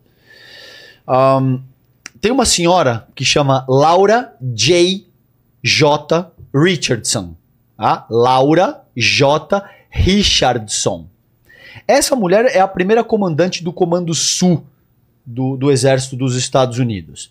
Veja que curioso, Vilela. Um mês depois que acontece isso no Brasil, que ele esboça esse golpe e diz: tudo bem, a gente vai dar o golpe. Eu não respeito o que diz o Alexandre de Moraes, eu não respeito o que diz a Corte Constitucional Brasileira, que é a última instância do nosso ordenamento jurídico. Portanto, eu não respeito mais a organização republicana que hoje está posta. Um mês depois, curiosamente, a senhora Laura J. Richardson, em novembro de 2021, vem para o Brasil. Sabe com quem que ela se encontra? O Braga Neto. E ela se encontra com o Braga Neto, e é óbvio que ambos negam, que não é isso que foi tratado. E o que foi dito nessa reunião é: não tentem o golpe, porque nessa ocasião não vai ter Operação Brother Sam como Que teve em nem 1964. Vai ter respaldo dos Estados Unidos. É, não vai ter. Porque era o governo Biden, porque o contexto não, não, não. De acordo com o pragmatismo estadunidense naquela ocasião, isso não era interessante. E hoje em dia é muito mais difícil também, tá, Vilela? É muito mais difícil sustentar um golpe em qualquer região das Américas, quiçá no- na segunda maior democracia das Américas, que é o Brasil. Então, o governo Bolsonaro se viu e, e- e os seus eventuais asseclas da- da- das Forças Armadas, principalmente da Marinha, que sempre teve uma inclinação um pouco mais golpista, desde o Penaboto, desde o episódio do Tamandaré, ali na década de 50 já, tá? En- Enfim, quando Getúlio morre, Café Filho, Café Filho assume. E aí, eu- enfim, eu precisaria de três horas de, de, de podcast. Mas já sempre teve uma inclinação golpista um pouco maior do que os quadros do, do, do exército. O Penaboto, não por acaso, o, o, o, o Garnier, nessa ocasião, diz que não bateria continência pro Lula, que ele não faria isso e tal. Inclusive está enfrentando as consequências agora do- da verve ah, golpista. De muitas maneiras, esse foi um papel, um aspecto preponderante. Entende? Porque o Comando Sul dos Estados Unidos disse explicitamente: não deem o golpe. A senhora Laura J. Richardson se reuniu com o Braga Neto e, a meu ver, o objetivo principal dessa reunião era dizer. Vocês não, serão respaldados, né, Isso. E aí não tem como. E 8 de, de janeiro? Por que, que aconteceu? Por que deixaram acontecer? Por que fizeram isso? Era pra ter um, outra, um outro rastro de pólvora e daí vira outra coisa? Eles acharam que ia, daí ia virar. Porque me parece uma coisa totalmente sem sentido, assim. Se for organizado. Eu acho que é o resultado de uma frustração gigante. O cara ficou pedindo golpe quatro anos, né? Você não pode simplesmente dizer, ah, não teve golpe, vai pra casa dormir. Essas pessoas estão enfurecidas, elas estão frustradas. O Lula é um ladrão, o Lula é um quadrilheiro, cachaceiro, entendeu? E, e essa coisa vai se formando ali que uma hora vai dar Tem vazão. uma convicção de que as Isso. urnas foram fraudadas. Então, a mesma urna que elegeu o Bolsonaro só foi fraudada mas, agora. Mas o que eu tô falando é que 2018 teve não. uma organização, não foi Não tem a menor dúvida. Então, eles, eles tentaram explodir uma bomba no- no- Então- perto do aeroporto, que é uma área federal. A meu ver, tá? Qual que era o objetivo primário? É. Criar um caos social, tentar jogar é, ônibus em chamas de cima de ponte ali no Distrito Federal, tentar causar um rebu absurdo para então chamar o 142, para então Ah. determinar ah, ah, que, olha, a coisa não tem condição, a gente vai assumir com mão de ferro, forma uma junta militar e chama outras eleições daqui a seis meses, quando o país tiver minimamente ah, ah, pacificado. A meu ver, era isso que está em jogo. E foi isso que eles tentaram fazer. Criar um descontrole pra jogar isca pra chamar a GLO e aí o Isso. Lula abriria a mão dos seus poderes, Entendi. porque precisa de uma intervenção militar na Isso. prática pra dar ordem e controle. E aí é entregar a chave naqueles que querem tomar o cofre, né? Não- Aí não aconteceria o. Agora, você sabe o que é louco? Só, só para terminar, Tá. perdão. Você argumenta com todo esse tipo de propriedade, dando nomes, dados e não sei o quê, e você vai ler nos comentários, vai ter muita gente falando, esses esquerdistas doido. Sabe por quê, Vilela? O que é duro da extrema-direita é, não, nacional... que teoria estúpida, que decadência. Entendeu? Meu Deus, onde saiu isso? Entendeu?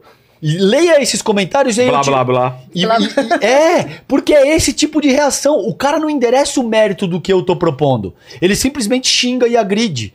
Então, todos os nomes que eu dei, todas as questões não valem nada, são teorias estúpidas que não, fa não fa fazem o menor sentido, entende? Você sabe o que é duro, cara? O bolsonarismo, a característica central do bolsonarismo é reduzir a complexidade do debate.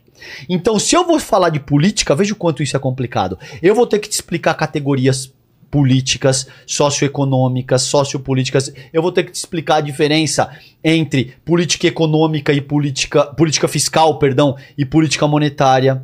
Eu vou ter que te explicar uma série de categorias científicas que dá um trabalho do caraca, Vilela. É. Você tem que estudar, você tem que ler, ah? Se você vai pro bolsonarismo, ele utiliza categorias teológicas. Ele te diz que a esquerda é contra os valores de Deus. Ele utiliza o pânico moral. Ele diz que o- a esquerda quer colocar a tua filha pra usar o banheiro com, com Um um homem. É. Entende? A, a extrema-direita faz isso o tempo todo, reduz a complexidade do debate. O resultado é isso que você vê aí. Os direitistas sempre utilizam esse tipo, é mimimi, é blá blá blá. Esse, esse esquerdista é um esquerdista alucinado. É tudo reduzido a complexidade. Eles não Ad veem. hominem. Ele, ad hominem, eles não veem a complexidade do jogo sociopolítico de uma forma mais ampla, porque se submetem a, a uma filosofia sociopolítica absolutamente restritiva, cara. Vamos para a segunda pergunta. Bolsonaro é preso. O que, que acontece com o país? Eu não acho que os bolsonaristas vão aceitar de barato, assim. Não, Vai ter uma. Acho que pode ter alguma resposta política. Vamos lembrar o e que alguma aconteceu espécie quando de o Lula foi preso. Exatamente. Eu acho que as lideranças e as estruturas que eles dominam vão tentar responder. Mas quando o movimento da prisão do Bolsonaro for efetivado, por isso que tem que ter um cálculo político também do momento adequado para É. não ser né, um movimento atabalhoado. é, tem que ser com condições, inclusive, de desmontar toda a rede empresarial que financia e possibilita que essas pessoas se organizem, que participem de manifestações, que façam esse comando de disparo em massa em rede social, em grupos de WhatsApp, ou seja, é um cerco é, jurídico mesmo, né, em torno daqueles que dão condições de sobrevivência para o Bolsonaro. O que eu quero dizer? Vai ter, claro, indignação, revolta, Pode ter gente que vai querer fazer coisa aventureira, salvar o meu grande ídolo, o meu grande líder, mas não vai haver condições jurídicas e políticas, porque não há condição de alterar a correlação de forças nesse Entendi. curto prazo para que se reverta uma prisão do Bolsonaro. E claro, vai ter bons advogados que vão estar instruindo ele, que vão tentar relaxar a prisão o máximo possível. Eu acho até interessante umas discussões que a gente está tendo no Congresso agora, que foi aprovado no Senado, vai voltar para a Câmara o tema da saidinha. Né? Eles É. querem acabar com as saidinhas. E o que a gente contra-argumenta fala, daqui a pouco o Bolsonaro vai ser preso. Tem uma série de golpistas que foram presos, que estavam envolvidos no 8 de janeiro, e vocês querem impossibilitá-lo de visitar os seus familiares é, no Natal, no Dia dos Pais, no Dia das Mães. Isso vai recair, inclusive, contra os criminosos que eles defendem, os criminosos que tentaram dar esse golpe de Estado. Mas aqui foi só um parênteses, porque também mostra um pouco das contradições em que eles, Sim. né, são Ele são iria ser preso sufocados. onde? Porque o Lula ficou em Curitiba, né? Tem alguma. Não, eu não, eu não acho que, que esteja nesse, nesse ponto ainda, isso ainda deve demorar alguns meses. Você falou do Porque- momento político, né? É. E, eu- e eu acho que assim, que tanto a, a- a Polícia Federal, o STF, o Ministério Público estão sendo ultra cuidadosos, porque entendem a complexidade do que está em jogo aí. Uma coisa é, é prender o César. Né? É. Outra coisa é prender um cara que teve 58 milhões de votos a despeito do, do, do, do- do quão robusto seja a, a, a materialidade que contra ele pesa. Que é o caso do Jair Bolsonaro, não é pouca coisa o que Uhum. tem, cara. Eu, eu, eu sei que, que, que as pessoas gostam dele, eu sei que ele tem um público cativo, mas o cara cometeu uma série de crimes e deixou rastro de todas as ordens, Vilela. Não é pouca coisa. Não, Não tem é- como ele se safar, você acha? Não tem como. Cara, Nem, não, a- nenhum acordo. não, não, não é que assim, ah, mas foi o Mauro Cid que falou, porque o Mauro Cid é um delator que tá querendo salvar o próprio, a própria pele.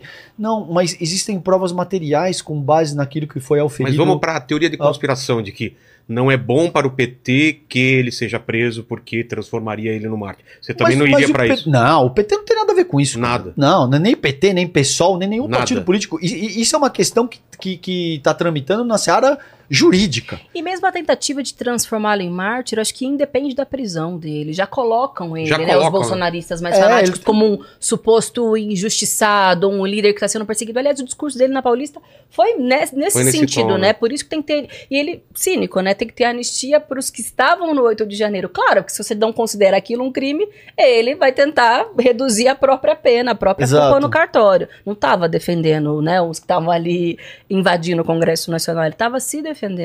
Mas é, é isso, ele pode juridicamente conseguir é, condições de prisão que não seja do pobre negro da periferia que fica ali enfiado na masmorra que ninguém vê pro resto da vida. Agora, prisão, condenação jurídica, uma hora isso vai acabar acontecendo porque é muita materialidade, né? Sérgio? É, eu acho. Eu acho que ele vai ser preso e a, e a tua pergunta é muito boa. O que deve acontecer a partir daí? Deve se Eu inflamar. não consigo imaginar, deve, não. não, deve se É. inflamar o país. Seguramente. É, então, mas eu Seguramente- eu não sei a que ponto de explodir coisa, de... Não. Não, não acho. Cara, veja, ir numa micareta golpista, vestido com a camisa da seleção brasileira e com a bandeira de Israel falar besteira e groselha é uma coisa. Se colocar contra a justiça brasileira é outra. As implicações são fortes. E o 8 de setembro, ou de janeiro, perdão, exerce um efeito pedagógico. Porque muita gente viu o que aconteceu ali. Muita gente sabe que pegou ali décadas de cadeia. E, e- e gente que jogou a vida fora por Tem tentar, essa também. por tentar Tem atacar essa- o nosso. Tem, tem essa... é, é, isso vai desincentivar muita gente. De algum modo, até o? Bolsonaro entendeu. Por que, que ele pisou no freio no discurso É. não é o velho Bolsonaro que a gente conhece? Porque ele sabe que a coisa tá feia pro lado É. dele, né? Então, assim, micareta golpista é uma coisa. Né? Agora, promover atos de terror ou tentar qualquer coisa de forma mais efetiva é outra. Eu não acho que isso vai acontecer. Agora, as pessoas podem e devem se mobilizar. Ah, uma liderança política que eu respeito foi presa, eu quero organizar uma manifestação. Muito bem, faça isso. E na porta Organi- da, da, da- Pode. da- o Lula teve. O O Lula Lula, teve teve, a vigília é. dele, É. que ficou lá 500 e tantos dias. Querem organizar uma vigília para defender o mito de vocês? Faça Em isso. relação ao exército Bo- também, vocês- De- Nenhuma movimentação. Não, acho pouco provável, cara. Esse momento já passou. É. É, porque se, se isso fosse acontecer, teria acontecido quando o Bolsonaro era o chefe do Executivo Nacional. Isso não vai acontecer agora. E pela primeira vez, os militares estão sendo emparedados. É. Teve militar preso, teve busca e apreensão na casa de gente graúda. Eu acho que isso é um recado importante, É. assim, pra entender o limite também que eles podem tentar, né? Assim, É. Tem um limite, inclusive, Deixa, deixa eu ver com o Tuti aí alguma pergunta do pessoal do chat. Tuti. Ó, vamos lá. O Leonati, Leonativando perguntou: é, será que é uma boa ideia movimentos de esquerda ir às ruas com manifestações para a prisão do Bolsonaro? Isso, Ah, é porque se falou isso, de fazer um, É. um- alguma coisa pra medir força. Vamos mostrar também a nossa força, né? isso não poderia atrapalhar e reforçar a narrativa de perseguição a Bolsonaro? O que, que vocês acham? Você sabe o que é MMA, né? MMA, você O- sabe? a lu- de É, luta, sim, Você sim, já sim. entrevistou Claro, lutadores claro. aqui, o Anderson, Claro, tá? claro. Você imagina que no MMA, uma das principais características do MMA, Vilela, é entender. Eu vou lutar com o Vilela. O Vilela é um, um faixa preta de jiu-jitsu. Eu sou um striker, é, é boxeador. Eu vou te levar- tentar te levar pro chão. Pô, você acha que eu quero ir pro chão com você, Nem velho? a pau. Entendeu? Nesse momento, eu não tenho. a- Ah, porque só o César tá com medo. Não se trata de medo, se trata de não ser estúpido. É óbvio que o, o bolsonarismo está compelido a agir por um senso de urgência que a esquerda, porque hoje está no poder, a Não despeito. É? A despeito de estar no poder via uma frente ampla, ok. Mas a esquerda está no poder. O Lula é a figura mais densa da esquerda e é o presidente da República.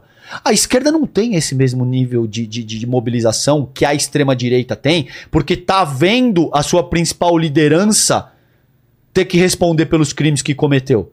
Então nós vamos disputar isso? Você quer ir pro chão com um cara que luta jiu-jitsu? Por que, que a gente faria isso nesse momento dessa Faz forma? sentido.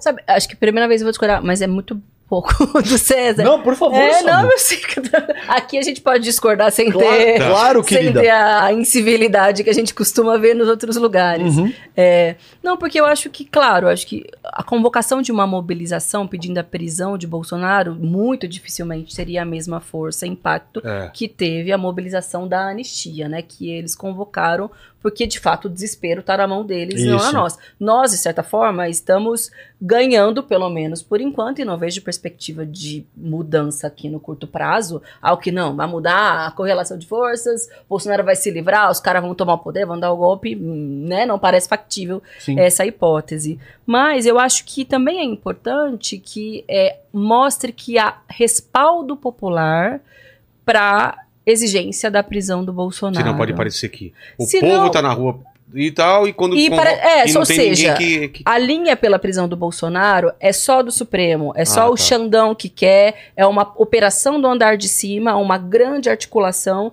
que tá querendo botá-lo na cadeia. Não. Tem povo, tem rua, tem gente que apoia, que respalda.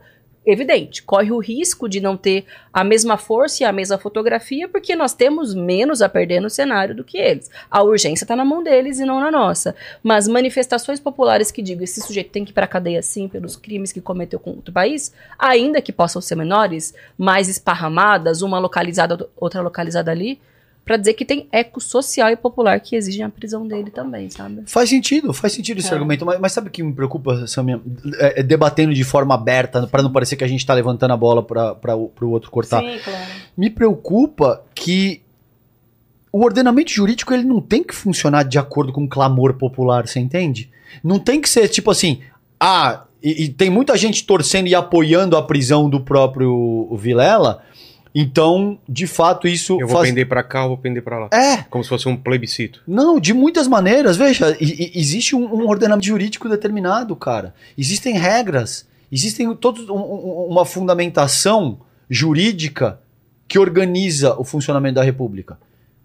Se você cometer um crime, você tem que pagar. Pode ter que ninguém queira a sua prisão ou o país inteiro queira a sua prisão. Se você for inocente, você vai ser inocentado. Você vai ter direito à presunção de inocência. Você vai ter direito tudo aquilo que garante o Estado democrático de direito. Presunção de inocência, acesso ao contraditório, direito ao contraditório, direito à ampla defesa. Tudo isso te vai ser garantido. Agora, se resta comprovado que você é culpado, você vai ser preso.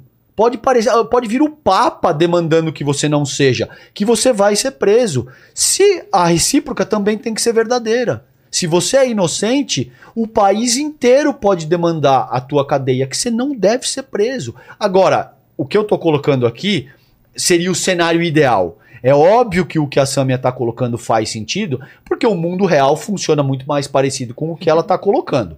É óbvio que se você tem uh, grandes massas demandando a prisão de alguém, isso Facilita altera o lado político que você falou. Isso, é óbvio. É. óbvio. Mas me preocupa porque isso também vai dar elementos para a extrema-direita dizer: olha, os caras estão É. se organizando para pedir a prisão do cara. Se o cara é culpado, para que, que vocês precisam organizar massas para pedir a prisão desse cara? Deixa o trâmite jurídico correr como ele deve.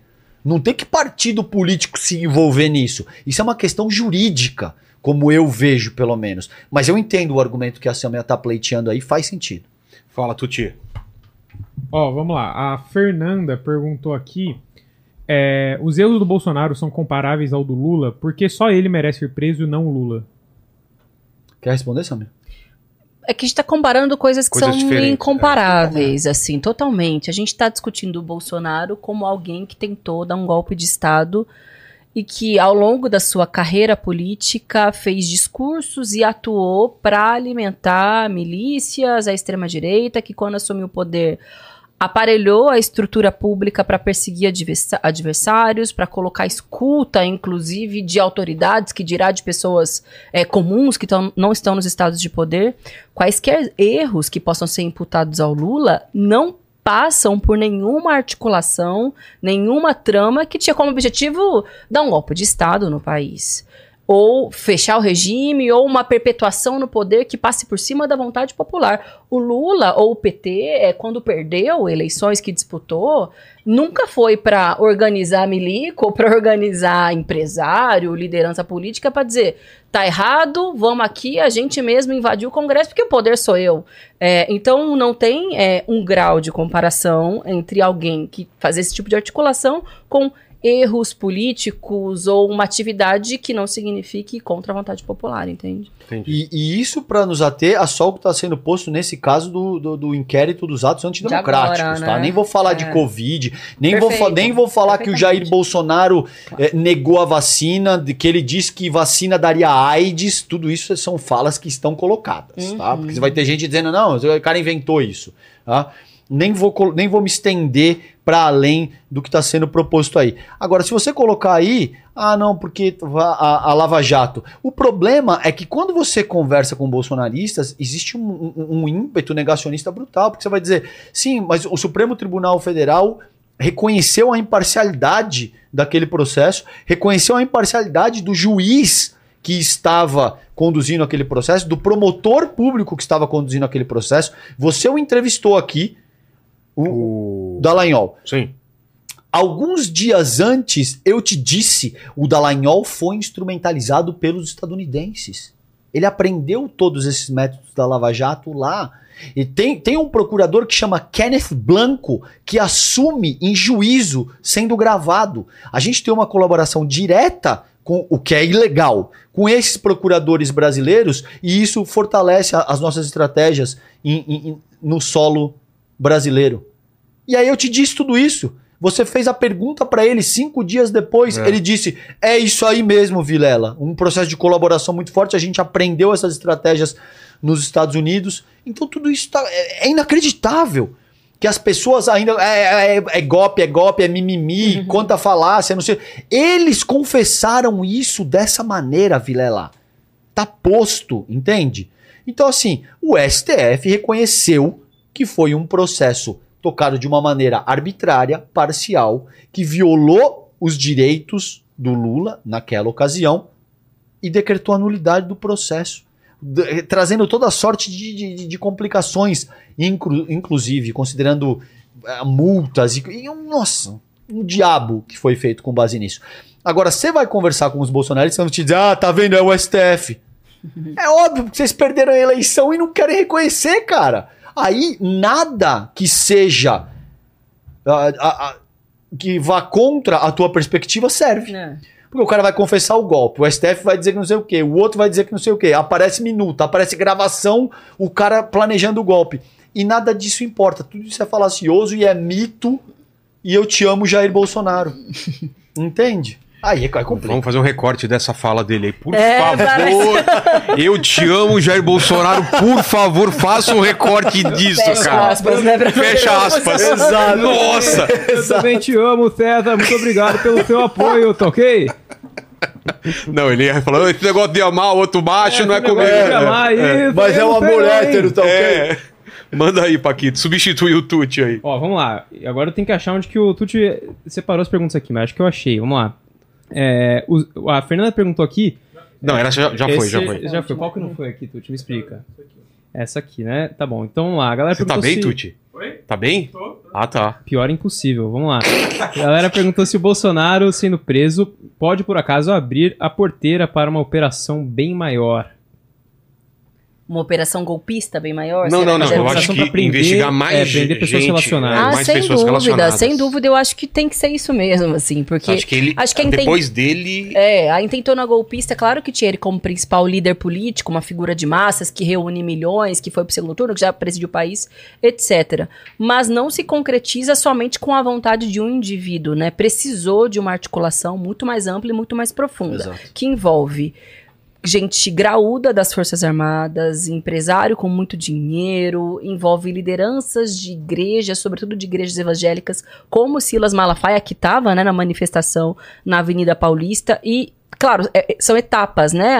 As operações da polícia e a linha de inquérito. Vê, na primeira, prendeu alguns assessores, fez busca e apreensão na casa de militares, já colocou o bode na sala para o próprio Bolsonaro, que percebeu o cenário foi para Paulista. Mas eu acho que tá tendo uma escalada de, de importância e de um cerco mesmo, sabe? Jurídico dessas lideranças responsáveis pela tentativa de golpe. Então, é, precisa, inclusive, né, para não ter ponta solta, ir para outras lideranças que vão para além do próprio Jair Bolsonaro, porque é, essas pessoas que deram as condições e que seguem alimentando o golpe são tão responsáveis quanto, quanto ele. Claro, quem detinha o poder e que era o principal chefe da república, que dava o comando para aparelhar a máquina, tem que ser punido de acordo com a estatura que ele ocupava. Perfeito. Mas não dá pra negar que para botar as pessoas na frente do QG tinha dinheiro, era carne, churrasco, era festa, era gente que, que tinha que trabalhar mais. Aparentemente aquelas pessoas não, porque estavam ali. Quem sustentava tudo aquilo? Quem que financiou tudo aquilo? Quem financiou os ônibus para irem para Brasília? Já identificaram alguns, Já. né? Empresário do ramo do transporte, Isso. empresário de logística, gente do, do agro, que não é à toa que o agro, né, ganhou tanto dinheiro. Essa operação é, lesa pátria. com as ilegalidades Federal. cometidas, exato, nessa operação. É, então, precisa ser, né? Precisa que outras lideranças E sejam vamos falar do atingidas. Silas Malafaia. Por que ele estava lá? Por que ele tá tão envolvido nisso? Muito bom. E o que está se, se votando em relação às igrejas evangélicas, né? Vamos, vamos por esse assunto. Cara, essa, essa ponderação tua é muito boa. Veja, o bolsonarismo surge com o que a gente convencionou chamar de, de ahn, teologia da prosperidade. Né? Neopentencostal. Isso. Eu, ne- eu nem gosto tanto de estigmatizar uma Tá. única, entende? Tá. Porque ahn, eu honestamente tomo algum cuidado. O Inteligência é o maior podcast do país hoje. Você tem um canhão de mídia. E eu não acho que a ideia é estigmatizar um- uma religião ou uma doutrina Não, de de forma maneira específica. alguma. Então, quando eu falo, qual que é a minha crítica? A minha crítica é com o dogma religioso no cerne da organização sociopolítica do país. Não é, não é com cristão, não é com ah, Espírita. espírita, com ah, o candomblé, com o que quer que seja. Qualquer propósito. Agora, a gente sabe muito bem quem exerce essa função com maior.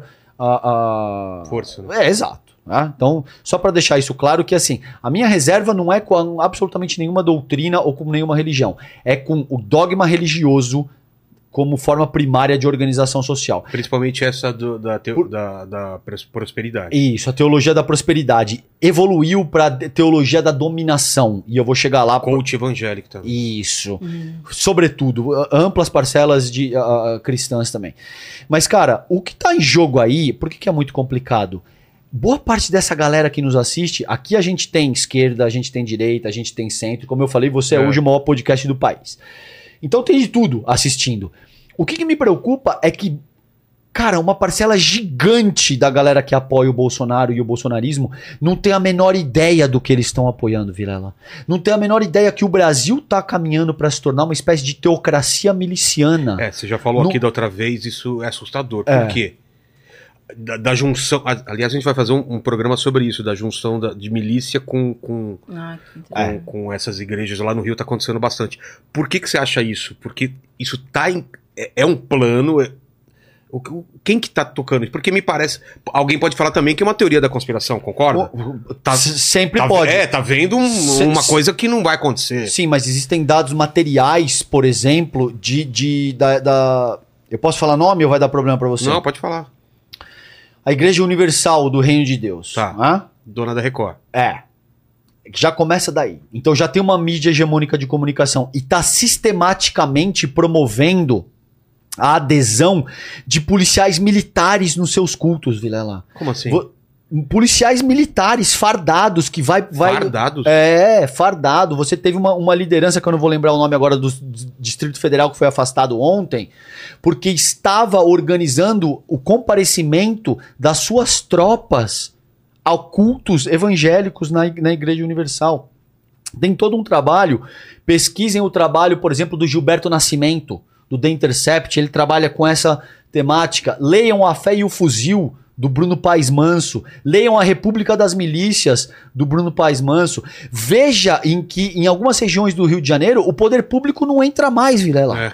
Se você vai construir o que quer que seja, você precisa negociar com a milícia.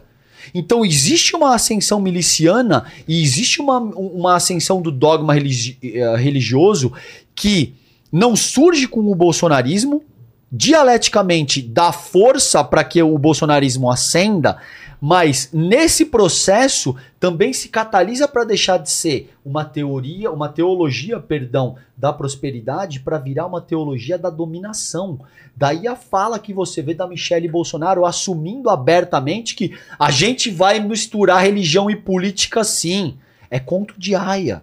Daí a tua provocação é muito interessante, porque o Silas Malafaia, já de olho Conto, no, de, no conto de Aya, uma, um, um livro distópico no futuro, Isso. nos Estados Unidos, Isso. onde a religião ela dita muita coisa e tudo. É o organizador É, é. primário da vida social. O que quer que seja feito É. tem que ser justificado através de categorias teológicas. Isso, isso. Então você imagina para as mulheres que me assistem nesse momento e que são bolsonaristas, se daqui a 10, 15, 20, 30 anos isso, isso se consolida em definitivo, a gente vai falar de direito reprodutivo.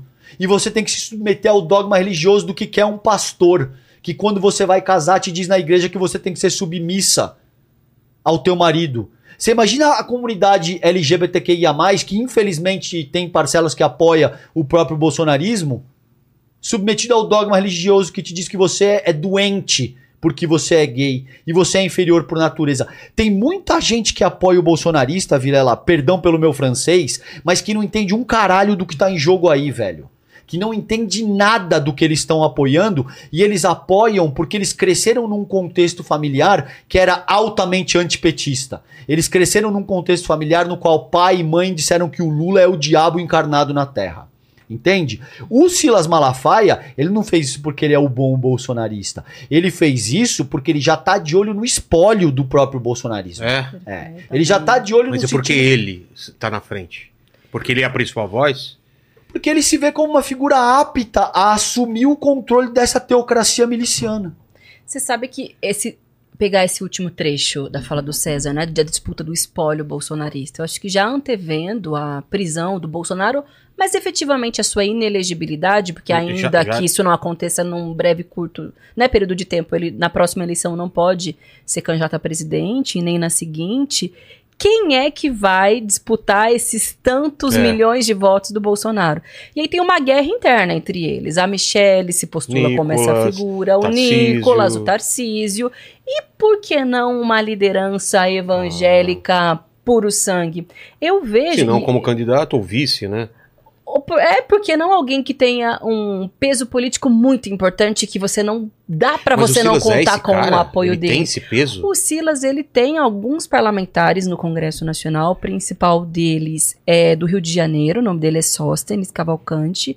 Ele é uma figura hum, meio centrão, assim, aquela figura que dialoga com todo mundo, mas está ali articulando e operando essa política conservadora, fundamentalista, é sempre aquele que vai botar qualquer vírgula em qualquer projeto que alguma deputada que se reivindica feminista apresenta ali na Câmara, porque fala de gênero, porque isso né, tá contra a minha moral, supostamente defensora de um modelo tradicional de família. Então eles já operam na política brasileira, tem gente em diversas casas de poder, tem alguns prefeitos, etc. Eu vejo alguns desses grupos é, religiosos, e concordo, não é uma generalização, ainda mais, não é uma ofensa contra a fé de ninguém, contra as crenças de ninguém, mas tem alguns é, falsos messias é, que se utilizam desse poder que é o diálogo com multidões que procuram é, uma palavra espiritual, que estão ali É. movidas pela fé, mas que fazem disso verdadeiros conglomerados econômicos e conglomerados de poder. E que, inclusive, estão em operação nesse momento, né? Que tem a ver É. com a PEC que a gente mencionou. O que, que é essa PEC? Eu acho que é um dos maiores absurdos. Tem muito absurdo, né? Que é aprovado no Congresso. Eu já vi de tudo ali, a gente já viu de tudo. Mas eu vejo essa como um crime, assim, contra o país. A gente faz uma discussão muito profunda sobre o tema da reforma tributária necessária que o Brasil precisa enfrentar as desigualdades. Hoje, quem é pobre, quem é classe média, proporcionalmente paga mais imposto do que quem é rico, porque recai principalmente sobre o consumo. Então, tudo que ele consome, uma água, luz, tem imposto. Agora, quem tem muita renda e muito patrimônio é subtaxado, então acaba tendo mais privilégio tributário. E aí, as igrejas. é, já tem imunidade tributária na sua atividade fim, ou seja, um templo é, não paga imposto, não paga IPTU, por exemplo, Não por- paga? porque está ali funcionando para professar fé. Então não é uma atividade em tese, uma atividade econômica, não está ali para lucrar, não Mas é um o negócio. centro também tem essa, tem essa isenção. Um centro. O centro de Umbanda, o centro espírita. Eles têm mais dificuldade para conseguir, pra porque conseguir o, o acesso ao CNPJ, regulamentação, reconhecimento como um templo religioso é mais difícil para as Do que uma religiões igreja, de né? matriz afro do que uma universal da vida que tem. Você falou que tem televisão, tem inclusive o jornal de maior tiragem impressa no Brasil, que é a Folha Universal. Então, esse tipo de imunidade Ah. já existe. Qual é a novidade jurídica que eles estão querendo escrever na Constituição Federal, que é muito mais difícil de alterar? Você precisa de dois terços do Congresso, muitas etapas de votação, comissão especial, que foi aprovada essa semana. Imunidade tributária, inclusive nas atividades indiretas. Como assim atividade indireta? Aquilo que não é necessariamente para o culto, né? Para a profecia religiosa. É uma reforma, uma obra, aluguel, gráfica, por que não?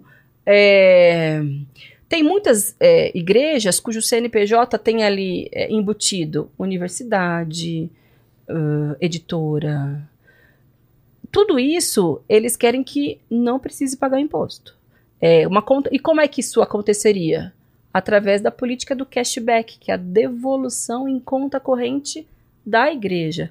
Então, veja, no momento que a gente precisa discutir justiça tributária no país, você está criando um privilégio tributário para um setor por qual motivo? Por que, que não, eles não têm que pagar imposto quando rodam um jornal? Por que, que não tem que pagar conta de luz? Por que, que não tem que pagar conta de água como qualquer outro cidadão ou cidadã brasileira? Se eles não pagam, a gente tá pagando por eles, né? Exato. Exatamente, porque a máquina pública segue É. funcionando através da contribuição coletiva de impostos. E aí é o, o lobby uma pressão jurídica.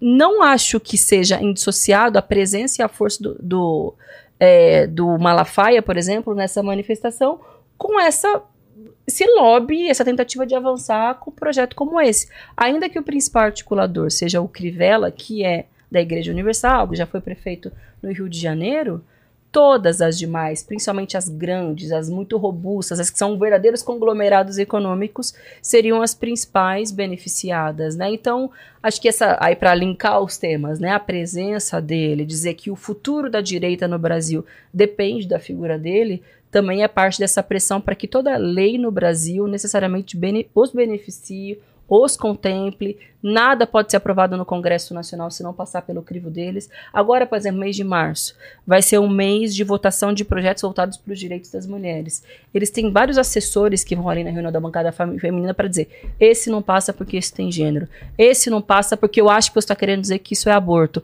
É assim, é o nível de censura e de poder que eles tentam implementar com qualquer tema no Congresso Nacional, que é gravíssimo. A gente ficou meses debatendo é, a impossibilidade do casamento é, entre Homoafetivo. homoafetivo, casamento igualitário né, no Brasil, que é uma decisão da justiça que autoriza, porque, porque eles quiseram. Obviamente é inconstitucional, é ilegal, mas eles impuseram que esse tinha que ser um tema ao longo de tantos problemas no Brasil. E a gente ficou ali meses, foi aprovado na comissão, ainda que possa ser derrubado na justiça. Então, deba- por isso que eu achei muito bom você tra né, trazer pra, especialistas para debater esse tema.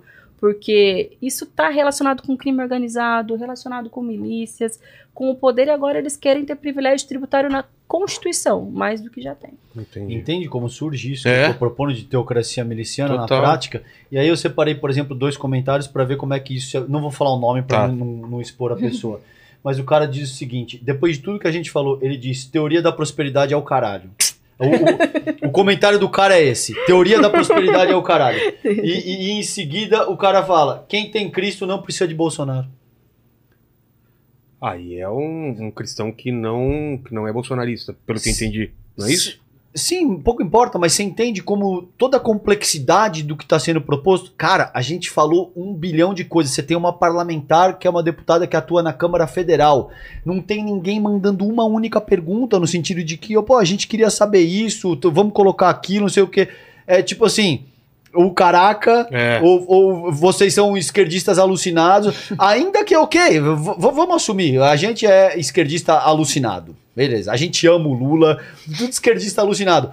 Mas. Papai se- Lully. É, se você tem questões, se vocês estão tão seguros da vossa postura, argumente. É. Tem alguma pergunta boa aí, Paquito? Cara, até que tem.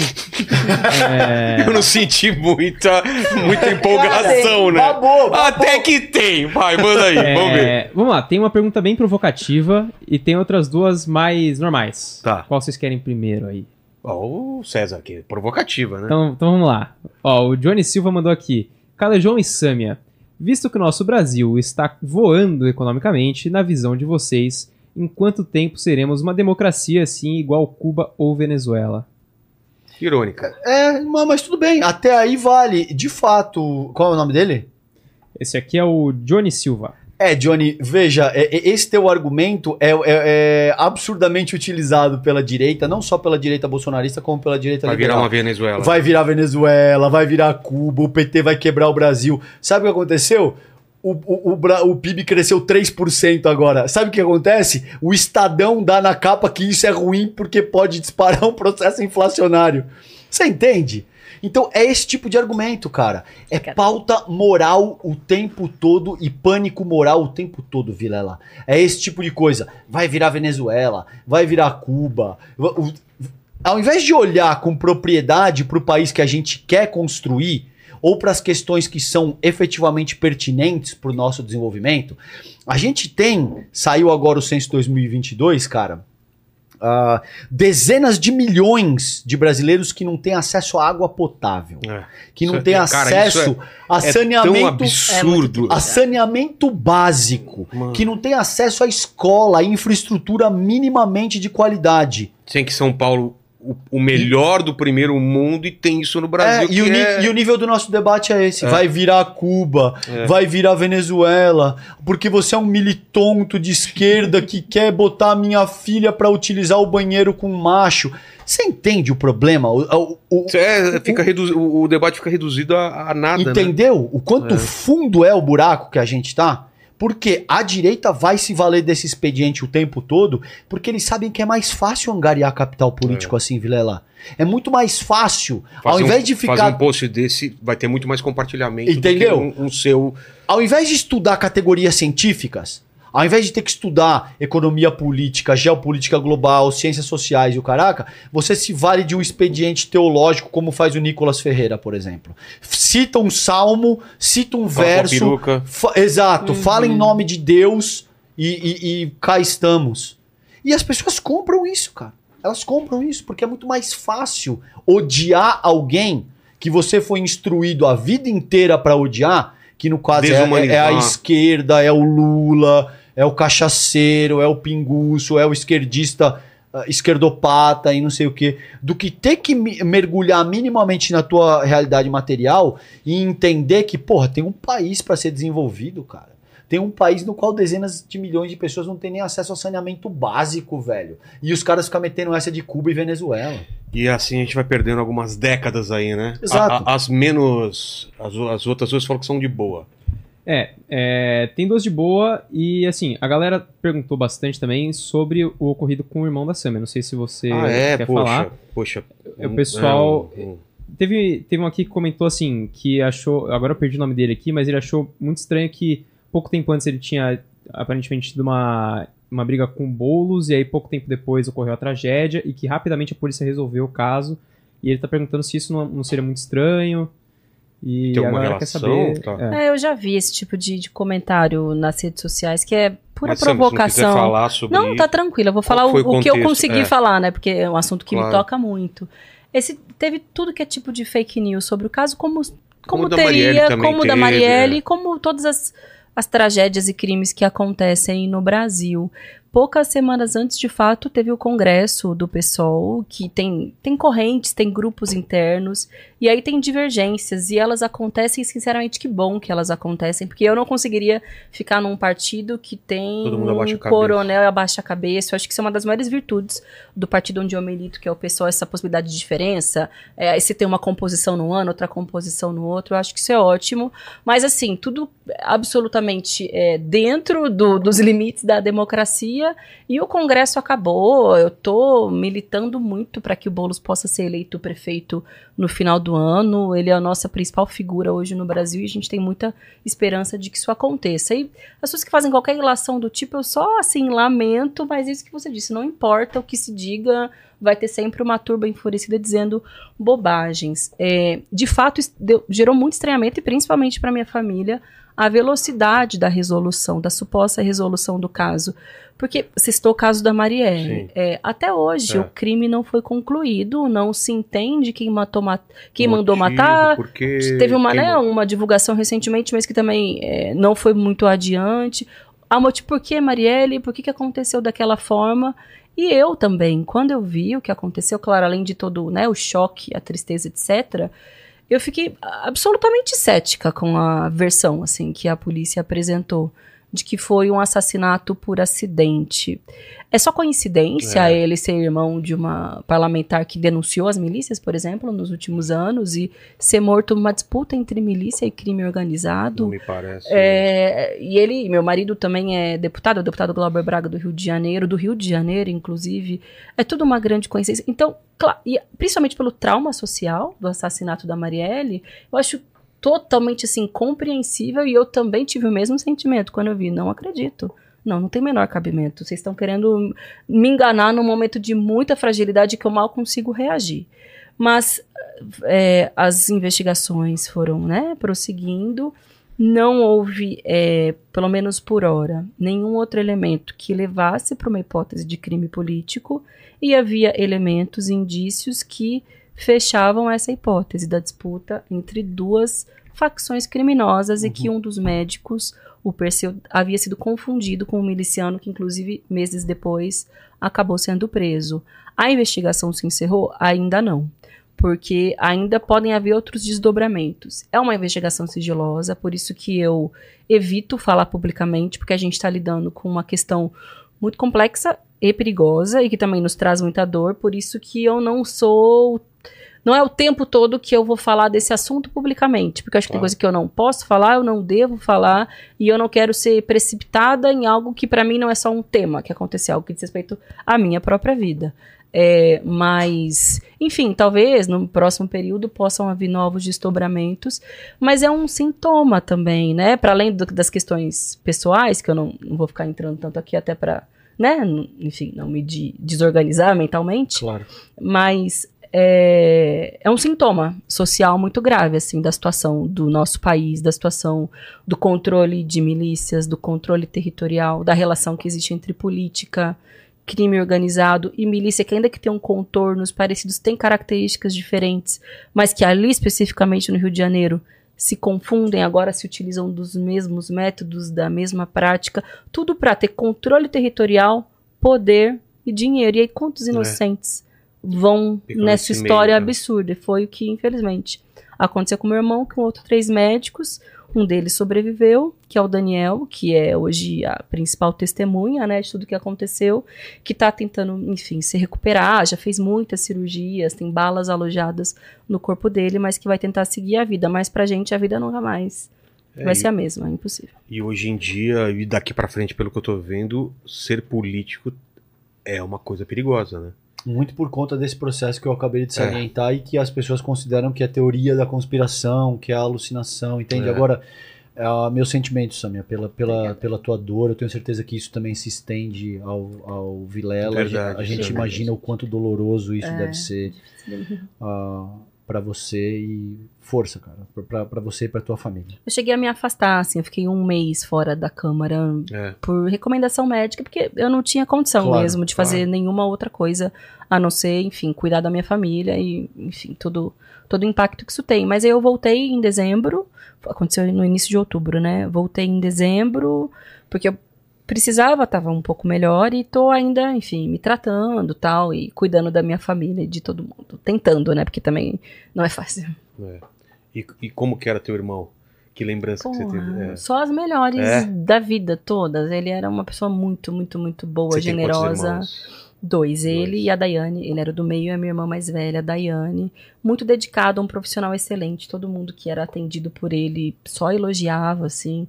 Ele era especialista em pé e tornozelo e casos complexos, assim, de ossos que eram desintegrados por acidentes gravíssimos. Era apaixonado pelo que ele fazia, trabalhava muito. Tanto que ele foi para o Rio de Janeiro para participar de um congresso internacional com os melhores especialistas do mundo sobre o tema. E o crime abalou o mundo inteiro, na verdade, porque tinha médico de tudo que é lugar, cientista. Falou, gente, o que, que é isso? O que, que tá acontecendo aqui no Rio de Janeiro, na Barra da Tijuca, um bairro nobre na frente da praia? Eu até me lembro, eu tava lendo uma entrevista que eu dei na época, sem nem pensar, que eu falei. Mas eu falei, nossa, até que eu consegui ter uma frase de lucidez no meio da- do, do pensamento completamente em frangalhos. é, e que eu repito, assim, se isso acontece ali na Barra da Tijuca, com médicos, é, num lugar vitrine do mundo, vendo, é. imagino que não acontece nos becos, vielas e com pessoas Não, que não, não- ganhariam, não, não estampariam os jornais todos os dias, né? Com certeza. Fala, Paquito. Ó, é, o Simon Souza, ele perguntou aqui sobre a responsabilização do Bolsonaro com relação ao que ocorreu aí é, durante a pandemia de Covid e diversos outros crimes durante seu mandato, como por exemplo de racismo e homofobia. Ele perguntou se esse cara vai ficar impune e se vocês podem é, comentar um pouco sobre isso.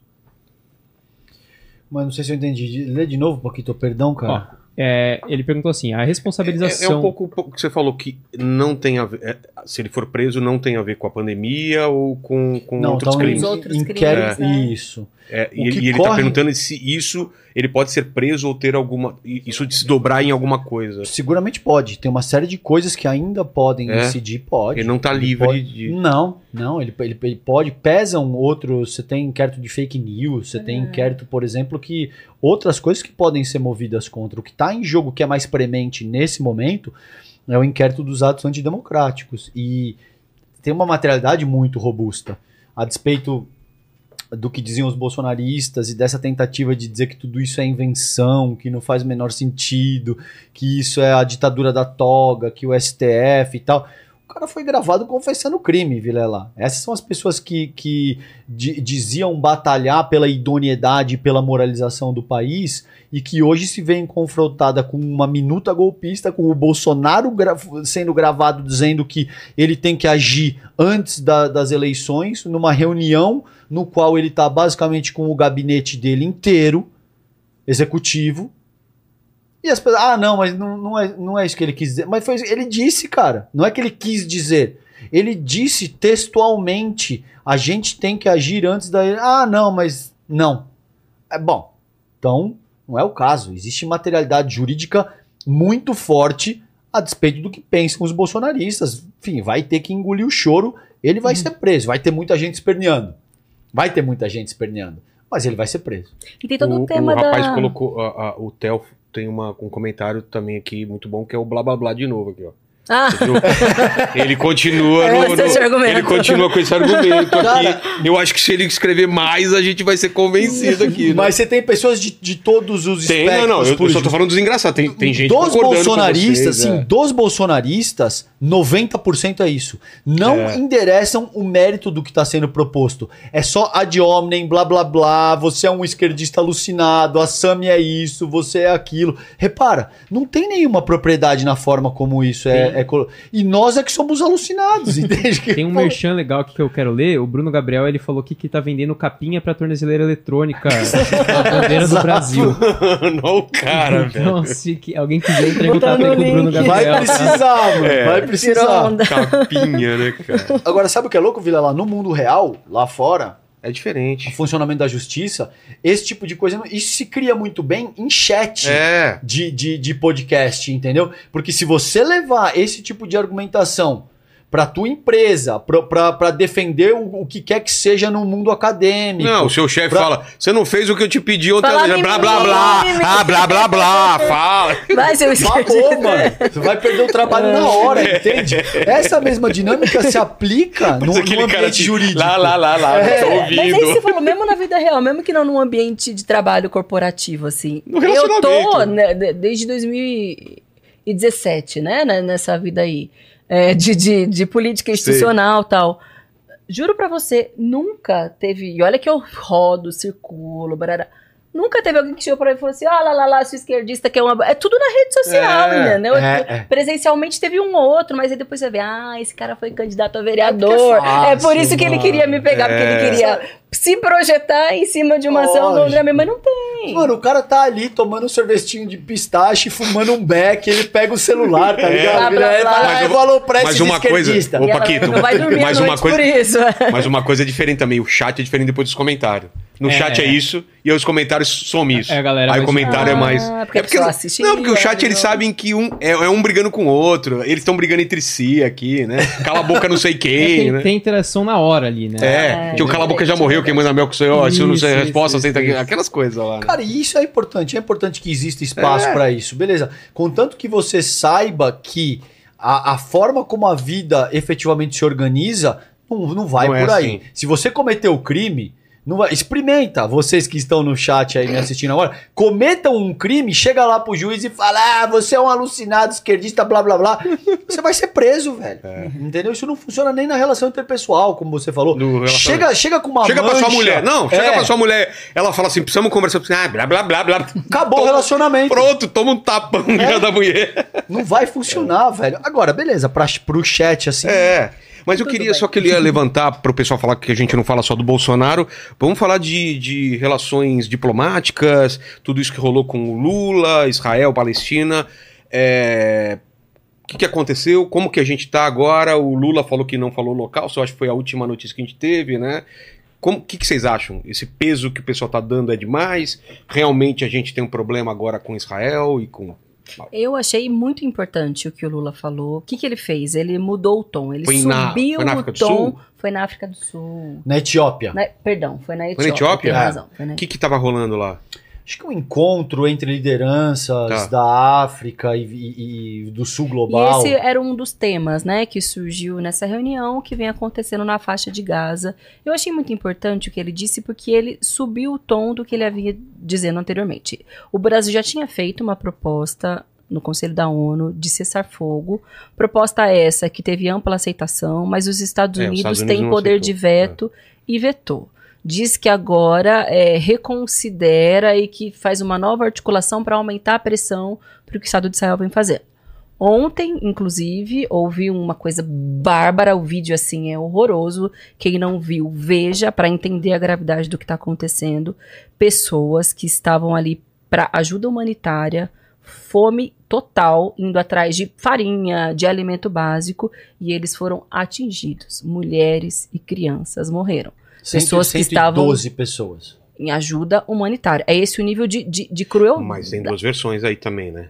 Tudo tem É. duas versões desde o início dessa guerra. Não sei o porque que é eu verdade acho que também. é é. natural que eles façam uma disputa de versão De sobre o que vem narrativa. acontecendo, porque é, é de um nível de gravidade tão grande É. que precisam dar uma roupagem mais humanitária, precisam seguir justificando que seria uma perseguição ou uma reação ao que fez o Hamas para não explicar para a sociedade mundial o genocídio que vem acontecendo, inclusive com crianças. Alguns dados indicam 13 mil, outros indicam 17 mil crianças assassinadas nesse processo. Nenhuma delas, evidentemente, é do Hamas. Nenhuma daquelas pessoas que estavam ali morrendo de fome, querendo ajuda humanitária, era do Hamas. Porque eles não estão ali, né, sendo vitimadas por essa, é, né, pelo alvo do canhão é, israelense. É por isso que eu considero muito importante o que o Lula fez.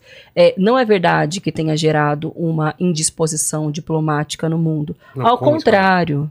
Com Israel, seguramente. Com Israel, sem dúvida, foi considerado persona não grata, mas eu acho que isso também foi um efeito importante, porque isso gerou um debate, uma polêmica a nível mundial. Por que, que o Lula é persona não grata em Israel? Porque ele está considerando absurdamente excessivo que eles vêm fazendo com a população palestina, isso não trouxe um efeito dos demais líderes, chefes de Estado não Acho quererem Alemanha, receber né? o Lula, não quererem dialogar com ele. Muito pelo contrário. Agora, é, endureceu o discurso internacional numa pressão pelo cessar-fogo é, na faixa de Gaza. Por isso que eu considero que foi importante.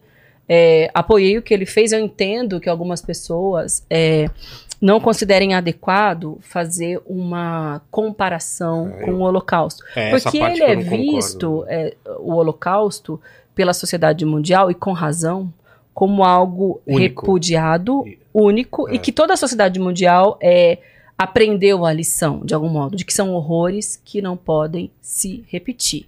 Mas eu acho que é justamente por isso que a comparação teve um efeito tão importante. Porque, por que, que os horrores contra os palestinos? Por que, que tacar bomba e que tá querendo comer farinha para sobreviver pode ser aceito? Sabe por quê? Porque existe uma. Veja. Quando você estuda relações internacionais, te é ensinado que as democracias liberais são ah, os bastiões assim ah, do, do mundo civilizado. Ah, te é ensinado que a Declaração Universal dos Direitos Humanos, a Carta das Nações Unidas e o direito internacional público são os grandes reguladores da vida social no âmbito internacional. E isso não é verdade, Vilela. O principal regulador da sociedade internacional é o capitalismo anglo-saxão. Então a gente precisa começar essa análise para te dizer que não é à toa que existe uma hierarquia moral que diz que vidas estadunidenses, como eu disse no começo da nossa conversa, valem mais do que vidas sul-americanas ou latino-americanas. Que vidas da Europa Ocidental valem mais do que vidas da África subsaariana. Isso tudo é uma construção, remete a uma hierarquia moral que é determinada pelo principal regulador da sociedade internacional, que é o capitalismo anglo-saxão. Então, por que, que a gente não pode comparar nada ao Holocausto judeu se o Leopoldo II da Bélgica matou 15 milhões de congolenses cortando a mão deles? A gente nem sabe disso. Né?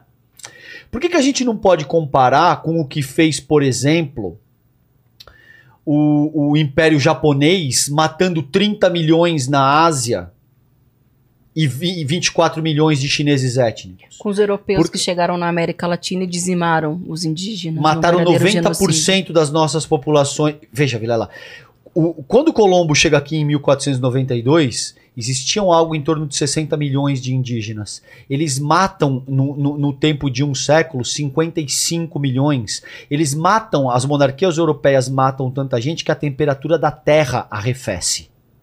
Esfria, a terra esfria. Porque o nível de emissão de. Isso é um estudo da Universidade de Londres. Porque já deve ter gente pegando fogo no chat dizendo que eu sou um esquerdista alucinado. São dados da Universidade de Londres. Hã?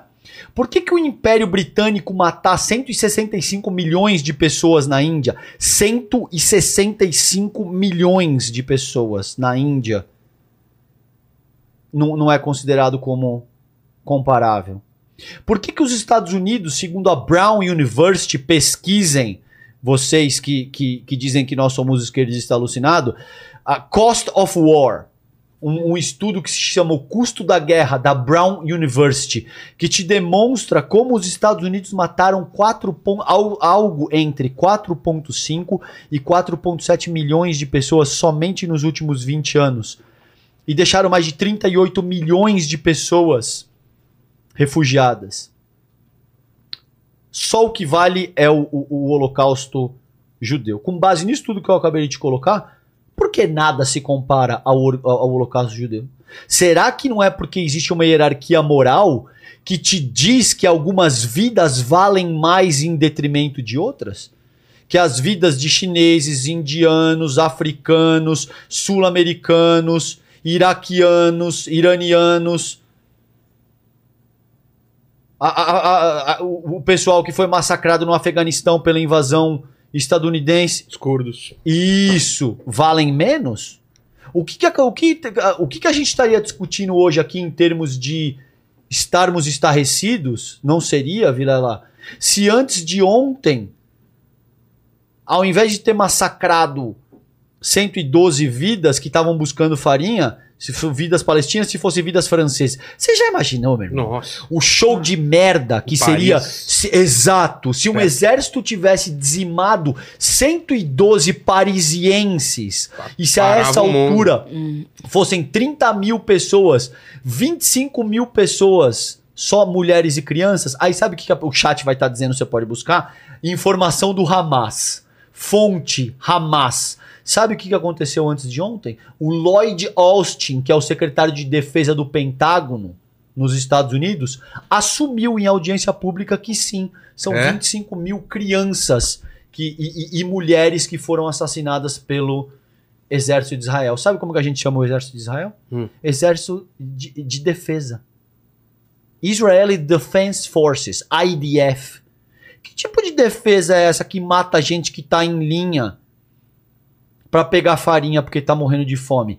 Crianças de 5 anos de idade que estão sendo amputadas sem anestesia, Vilela. E que pedem pra morrer pro médico. Você tem filho, cara? Tenho, Tá claro. entendendo, meu irmão? Sim. Desculpa ter que ser incisivo nessa medida pra tal, talvez o, o chat entenda o que, tá, que tá acontecendo nesse momento em Gaza.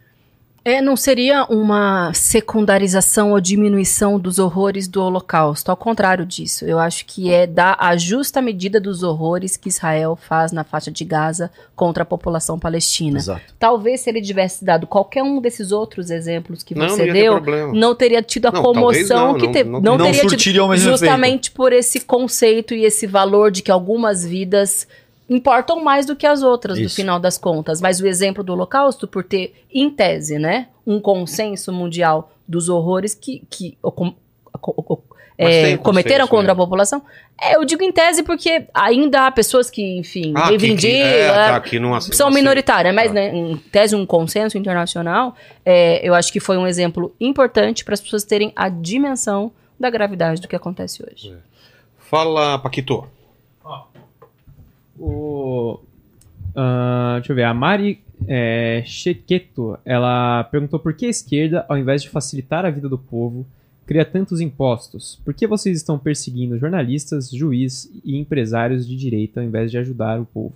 Como que é o nome dela? É Mari Chequeto. Porque, Mari, primeiro, nada disso que você falou é verdade. Você está inventando fatos para avançar o seu próprio argumento. Eu já começaria daí. Se você quer falar de esquerda, por exemplo, ah, o Lula foi a lider- organizou dois governos anteriores, a despeito das críticas que você possa fazer, que tirou dezenas de milhões de pessoas da linha da pobreza. Então, o teu argumento ele já é falacioso do começo, porque você está organizando, você está criando fatos para avançar o teu próprio argumento. Isso não faz o menor sentido. Absolutamente ninguém está sendo perseguido. As pessoas estão tendo direito à ampla defesa, à presunção de inocência, ao contraditório. Agora, o que você não pode é cometer crimes alegando liberdade de expressão. Eu não posso dizer a Mari, qual é o sobrenome dela? Chequeto. Chequeto, isso. Eu não posso dizer a Mari Chequeto é isso ou é aquilo aqui, Vilela, porque o ônus da prova recai sobre quem acusa. Você imagina se eu pudesse vir num podcast desse? Que tem milhões de pessoas, essa parada vai se espraiar pro país inteiro, e eu digo, a Mari Chequeto é isso e aquilo. Você vai falar, mas você tem prova? Não, é minha, minha opinião. É, talvez. E eu, É ela ou ele que te falou? Deve estar falando de, de Jovem Pan, Monark, sei lá, mais um pessoal aí que foi para os Estados Unidos, né? Você se sabe. você incitou um crime que é subverter a lógica de funcionamento da tua democracia, isso está tipificado no artigo 359L. É um crime. Então não se trata de que, ah, eu atropelei alguém com o meu carro e aí eu passo a enfrentar com as consequências Tem liberdade de jurídicas que isso implica. tem lei. E eu ale... Exato. E eu alego liberdade de expressão que eu estou sendo perseguido pelo regime opressor petista. Pela ditadura da toga. Não é isso, meu caro. Você vive numa república. Essa república tem regras. Você não tem a prerrogativa de subverter o funcionamento da tua democracia. Isso caracteriza um crime. Não é tipo, a minha opinião é que eu quero sair e dar um tapa na cara do Vilela. Você não pode fazer isso, cara. Isso aí é um crime. Você vai arcar na medida da lei. Não tem absolutamente ninguém sendo perseguido. As pessoas cometeram crimes. É, a não ser que a Mari ache que é ok uma tentativa de golpe de Estado, Exato. assim, passar por cima do que o povo brasileiro disse que tinha que ser o presidente da República. E sobre. Eu também não tô entendendo, é, não sei de onde ela tirou essa informação do. Está criando imposto para prejudicar a população. É, a gente chegou a falar um pouco sobre esse tema do imposto, né? Por causa da PEC do- das igrejas. Shopee e tal, deve, sabe? Essas coisas que mais. É, o que aconteceu até agora no Congresso Nacional durante o governo Lula foi uma reforma tributária que não modificou a lógica de tributação no Brasil. Aliás, a gente precisa avançar para isso, para que pobre, classe média pague menos imposto e rico, super, super rico, pague imposto à altura daquilo que detém por conta do trabalho, da renda, do, do patrimônio. É, o que teve foi uma simplificação dos impostos no Brasil. Então, assim, simplesmente não é verdade o que ela está dizendo, mas é isso. Ela vai utilizar do argumento ou do invenção que lhe convém para nos ofender ou para. São frases prontas, você percebe? Como tudo isso é tipo, vai pra Cuba, a Venezuela, a perseguição, a ditadura da toga, o STF, entende? Não, não, não tem. Blá, blá, É, não tem substância, cara. Não tem dizer o seguinte. Veja, é, ninguém que, por exemplo, cometeu nenhum tipo de crime. é, se a Mari for capaz de citar esse jornalista não incitou, ou essa figura política não incitou um golpe de Estado em hipótese alguma. E está sendo perseguido porque ele omitiu uma opinião no sentido de dizer que ele prefere é, a Hayek, ele prefere von Mises a Marx e Engels. Isso é opinião. Opinião é, eu prefiro fazer uma política fiscal contracionista do que uma política fiscal expansionista. É, eu discordo do presidente do Bacen na forma como ele toca a, a política monetária. Utilizar arroba para falar de negro não é opinião, Vilela. Dizer que é, é, eu, eu quero subverter o funcionamento da República porque eu não reconheço a legitimidade das urnas porque as urnas são fraudadas e eu queria voto impresso, não é opinião. Você está cometendo um crime. Você está você tá tentando passar por cima do que está determinado e o que sustenta a nossa República. Se eu posso fazer isso, eu posso pegar um carro e atropelar os outros e falar: é minha opinião, eu não gosto de você. Eu vou passar por cima de você com o meu carro. Eu vou sair na rua e te dar um tiro, eu vou dar um tapa na sua cara, eu vou cuspir na sua cara porque eu discordo de você. Você está me agredindo nessa república, você não tem a prerrogativa de agir dessa forma. E se você assim fizer, você está passando por cima de uma lei, é natural que você espere consequências. Fala, Paquito. Ó, é, e tem uma do Arthur Egídio aqui. Ele perguntou por que a ação do MST em Brasília não pode ser considerado um ato golpista. Qual ação do MST em Brasília? No passado, né? Não a É, recente. provavelmente algumas no passado. Tá, Acho que M- quebrou alguma coisa. É, né? o Teve- MST, assim como vários outros movimentos sociais, eles fazem manifestações políticas, fazem ocupação de terra teve- Dá só uma olhada pra ver improdutiva. se você acha a É, notícia se tem do que ele tá alguma falando, é, é. especificidade, até para poder né, falar melhor. Fazem ocupação de terra improdutiva e reivindicam políticas voltadas para a reforma agrária no Brasil, que é desde distribuição de terras para quem não tem, até o fomento aos assentamentos que já conquistaram minimamente é, reforma agrária.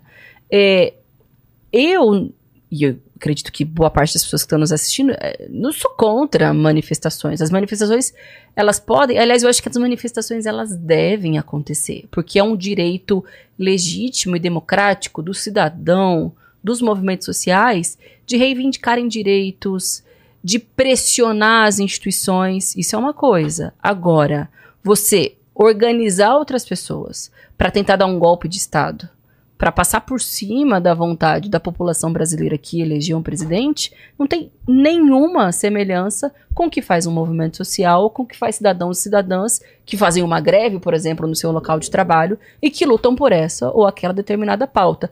Por que, que não pode ser considerado um- uma tentativa de golpe? Sam, o que fez o MST? Eu achei aqui, não sei se é o que ele tá falando de 2014, né, Paquito? MST invade Brasília e entra em confronto, confronto com polícia e tal. É, e qual que era a pauta de dessa proteção, Supremo manifestação? Tribunal Federal, é, não, não sei. A pauta, por, por algum motivo, era a supressão do Estado Democrático de Direito, era a deposição do Exato. Alexandre de Moraes, o- a deposição do presidente Se da República, era passar por cima da vontade do povo brasileiro? Isso não é uma tentativa de golpe de Estado, portanto, não pode ser caracterizado como tal. Agora, ninguém está dizendo também qualquer organização ou, ou- ou qualquer instituição tá, é, é passível de cometer crimes. Não é isso que está sendo dito aqui. Ocupar terras improdutivas não é um, não é um crime. O que está em jogo aí é isso. Então, então, o que se confunde com frequência no Brasil é dizer que o, o- o MST é terrorista porque ele invade terras. E as pessoas desconhecem a nossa carta magna, Vilela, inclusive, tá? no que diz respeito a ocupar terras improdutivas. Isso tudo teria sido drasticamente minimizado. Tem uma fala muito boa do Stedley quando ele responde o, o Ricardo Salles. O Ricardo Salles tenta lacrar para cima do Stedley e diz assim: existe esse tipo de organização como MST na China, querendo dizer que a China é um estado repressor e, e violento que não permitiria um grupo terrorista dessa natureza. Segundo o raciocínio implícito Uhum. na fala do Ricardo Salles. E o Stedley simplesmente diz: não, porque eles fizeram a reforma agrária. agrária em 1949, meu caro. Então é óbvio que se você tá com a sua bunda sentada no pudim, num apartamento aqui de São Paulo, que você tem o que comer, que você tem o que beber, que você tem acesso à internet, que você tem acesso a, a- a tudo o que você precisa para fazer a manutenção da tua subsistência, você não vai entender uma luta legítima de, de, de alguém que quer um pedaço de chão para plantar. Se você tem uma mentalidade burguesa e fudida, como boa parte da nossa população tem, você nunca vai entender isso. Você nunca passou fome. Você nunca precisou ter um pedaço de chão para sustentar a tua própria família. Entende o que está em jogo aí? Você está inclinado a cair na falácia de que essas pessoas são terroristas e, e- e devem, é, é, como diz. Posso falar o nome? Pode. Como diz, por exemplo, o, o Paulo Figueiredo, disse no ar na Jovem Pan que tem que passar o cerol fininho. Crianças, mano.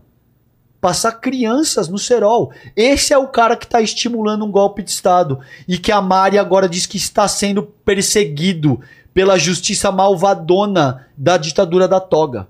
Você tá ligado como esse barato é doido? Isso do MST, ano passado teve uma CPI, demorou quatro- quase quatro meses no Congresso. Eu era, Verdade. eu era membro dessa CPI, estava lá junto com uma minoria de parlamentares defendendo o movimento social. E veja, o Salles era o relator, o coronel Zuco, que é do Rio Grande do Sul, era o presidente. E era uma maioria esmagadora de bolsonaristas a CPI. Eles perderam a CPI. Eles tinham tudo para ganhar a CPI. Mas eles não tinham uma coisa, que era a razão. Se você não tem razão, se você não tem crime, como é que você vai condenar alguém? E era isso que eles tentaram buscar, cavucar, cavucar do MST e não conseguiram. É, chegou a ser citado, depois que você leu, chegou a ser citado esse episódio durante a CPI. Mas aquilo em nada se compara com uma tentativa de golpe de Estado. Era uma manifestação, era um protesto, assim como fazem de ocupação de latifúndio improdutivo, que está inscrito na Constituição. Se não há função social da propriedade rural, ela deve ser destinada à reforma agrária. Se o Estado não faz esse movimento, o que, que faz o movimento social? Ocupa. Ocupa como uma pressão para que seja destinada para a reforma agrária. Ah, mas não tem que ter ocupação, não tem que ter MST. O, é, o Sted, ele também, nessa mesma audiência, deu uma declaração, para mim, que é genial e sucinta. Não querem que tenha MST, não querem que tenha ocupação? Façam a reforma agrária. Vocês tiveram quatro anos no poder, né? Os bolsonaristas não moverão uma palha. Pelo contrário, o que se pôde fortalecer o agrogolpismo e o latifundiário criminoso que exporta madeira ilegal, que inclusive hoje o Salles é, é réu por conta disso, é o que puderam fazer para flexibilizar a legislação ambiental, para passar um pano para aqueles que perseguem e assassinam lideranças camponesas, eles fizeram. A vez deles já passou. Eles tiveram a oportunidade da CPI, não conseguiram. Tiveram a oportunidade durante os quatro anos de governo que queriam acabar com todos os movimentos sociais. Não tenho dúvida que essa tentativa de golpe de Estado era para botar na cadeia ou para botar para fora do país. Quem luta nesse país não conseguiram e agora vão ter que lidar com a democracia e com o direito das pessoas lutarem pelos seus direitos. Fala, Paquito. Tem mais? Tem. Ó, o Denilson Silva pediu pra vocês falarem um pouco o que vocês acham sobre a resolução que permite aborto até nove meses. Estão É. por dentro. Tô, tô por dentro. Hoje o Ministério da Saúde tinha uma portaria. Eu sou a favor, no caso do Paquito, tá com quantos anos? Eu tô com 22. Eu sou, no, caso, no seu caso, eu sou a favor do ah, aborto até os 22 anos. No seu caso. No do Tuti até 24 anos. Ó, eu sou a favor do, do aborto. Eu acho que ele precisa ser legalizado no Brasil e no mundo. É, no Brasil ele Qual é a só situação hoje? no Brasil ele só é permitido Caso em três casos, em caso de estupro, de anencefalia ou de risco de morte para gestante. Tá. É, e aí tem autorização legal, são exceções, né, do Tá. Código Penal, uma por lei e outras duas por decisões do Supremo Tribunal Federal. Essa legislação atual, ela ainda assim não garante o direito para esses três casos. Vou dar alguns exemplos. Talvez vocês se lembrem, há dois ou três anos atrás, de uma menina de 10 anos do Espírito Santo que tentou Sim, recorrer sim. ao aborto legal, não conseguiu. Teve uma turba fundamentalista, inclusive na porta do hospital. Ela precisou se esconder dentro de um carro. Só conseguiu fazer no Damares, estado do inclusive, Pernambuco. A Damares, É. ex-ministra dos Direitos Humanos, estava por trás da organização da articulação dessas pessoas todas. Essa menina, ela acabou conseguindo, depois de muita exposição, luta, de muito sofrimento, é, tá na lei. Em tese é um direito. Mas estavam tentando a impedir de fazer direito. Outro caso em Santa Catarina. Uma juíza não permitiu que E uma, ainda- uma jovem de 11 anos, e E ainda ainda passou um filme, alguma coisa sobre Ela isso? questionou se a menina aguentaria um pouquinho mais. Olha isso. Não, não. Não, E teve uma outra que não deu. passou alguma coisa que sobre... designou um defensor público profeto para se defender da mãe. Assim, Ah, completamente legal e hoje essa juíza está sendo investigada pelo Conselho Nacional de Justiça pela atrocidade, pela tortura que ela estava fazendo com uma menina de 11 anos. Assim, uma menina de 11 Meu anos, sim, ela foi estuprada. É estupro de vulnerável, menores de... Se uma menor de 14 anos engravidou, foi estupro de vulnerável o que aconteceu com ela. E tá na lei desde 19... A gente tá discutindo um negócio de 1940. Olha o nível de retrocesso. 80 anos tá ali. Enfim, mas eu sou a favor de que se leve para todos os casos. Para mim, o critério tem que ser a opção, a decisão da mulher. Nossa, assassina de bebês, não. Eu tenho um filho de dois anos e oito meses. Amo meu filho, amo a maternidade, mas eu acho que a maternidade não pode ser compulsória, não pode ser uma obrigação para as mulheres. Principalmente considerando o nível de vulnerabilidade que as mulheres brasileiras são submetidas e porque a forma do aborto ilegal é uma verdadeira hipocrisia, porque quem tem grana vai vai numa clínica caríssima, clandestina, ninguém vai Todo ficar mundo sabendo. sabe que isso acontece. Não vai ser preso. Agora, uma mulher pobre, que não tem recurso, na sua maioria de mulheres negras, porque os dados indicam isso, vai fazer o método que for. E aí é inseguro. Exato. E aí ela vai morrer. E a meu ver, esse é o aspecto nevrálgico dessa discussão. O, o- o- aborto, ele já é legalizado. Pra Se você tem grana, grana, né? se você tem condições, você vai numa clínica no Jardins, você vai numa clínica na, na Vila Nova Conceição, tudo assim, asepsia pra todo lado, higienizadinho, você não vai ter Hotelaria. problema nenhum, ninguém vai saber de nada, e você faz. A gente sabe, Vilela. As, a- a- as mulheres da nossa classe média alta pra cima fazem aborto sem ter nenhum tipo de incômodo, exposição ou problema, ou correr nenhum tipo de risco. Então, pra essas pessoas, o aborto já é legalizado. E os deputados estão indo para a tribuna falar contra é, a legalização do aborto, são os mesmos que, se as filhas, as esposas ou as amantes deles engravidarem, eles vão recorrer a esses serviços clandestinos e caríssimos que você citou perfeitamente. Que loucura. Então, é, é disso que se trata. Tem até um podcast muito interessante, que é o caso das 10 mil, que fala um pouco sobre isso. De uma clínica no Mato Grosso do Sul que foi. Teve uma intervenção, né, uma investigação da polícia, porque houve uma denúncia. E aí, uma série de ilegalidades e violações, mas foram pesquisar, muitas delas, inclusive, foram encaminhadas ali por quem? Por políticos, por senadores, deputados, gente graúda. Então a ilegalidade do aborto é para quem é pobre, na verdade. É, e o que, que tem a ver com a portaria, né, que perguntaram? Porque tem uma pressão pública grande para que o governo Lula não avance nos direitos sexuais e reprodutivos, porque é aquela chantagem dos grupos dessas lideranças, algumas, né, religiosas, como Silas Malafaia e outras, para criar a pauta do pânico moral para distrair dos temas que são realmente é, graves e que de fato ferem a família brasileira, né, que não um direito individual ao próprio corpo da mulher. E que, que dizia, estava caminhando para indicar essa portaria, de que não teria limite gestacional, porque a lei não fala em limite gestacional. Ela fala que te, pode ser nesses três casos, mas não fala quanto tempo. Esse caso da menina que precisou recorrer ao serviço em Pernambuco, por exemplo, se eu não me engano, já estava em 14 ou 15 semanas. Existe uma convenção mundial, geralmente nos países em que o aborto é legal, é até três meses, em alguns países, se eu não me engano, são seis meses, como é o caso é, da Inglaterra por questões biológicas, científicas, técnicas, né, da medicina, de discussão e de conclusão que se teve nesses países. E aí essa portaria dizia, de fato, não precisa ter limite gestacional. É só uma é, uma ratificação do que diz a lei. Não tem, não tem limite gestacional. E aí ia sair uma portaria com relação a isso. O Ministério da Saúde pisou no freio. Diz que essa portaria não vai ser solta agora. Eu imagino que tenham questões políticas, de pressão, Claro. de setores fundamentalistas, Claro. não sei se é ano eleitoral. Eu lamento essa decisão, porque eu acho que seria um passo importante, mas isso não muda o fato de que não há limite gestacional no Brasil. E, claro, não há limite gestacional justamente porque, quando se busca o serviço legal, demora muito tempo para ter uma autorização do juiz. Putz. E por isso que não tem limite. Isso aqui é um outro exemplo muito bom disso, cara. Tem gente de bem, é sempre gente de bem.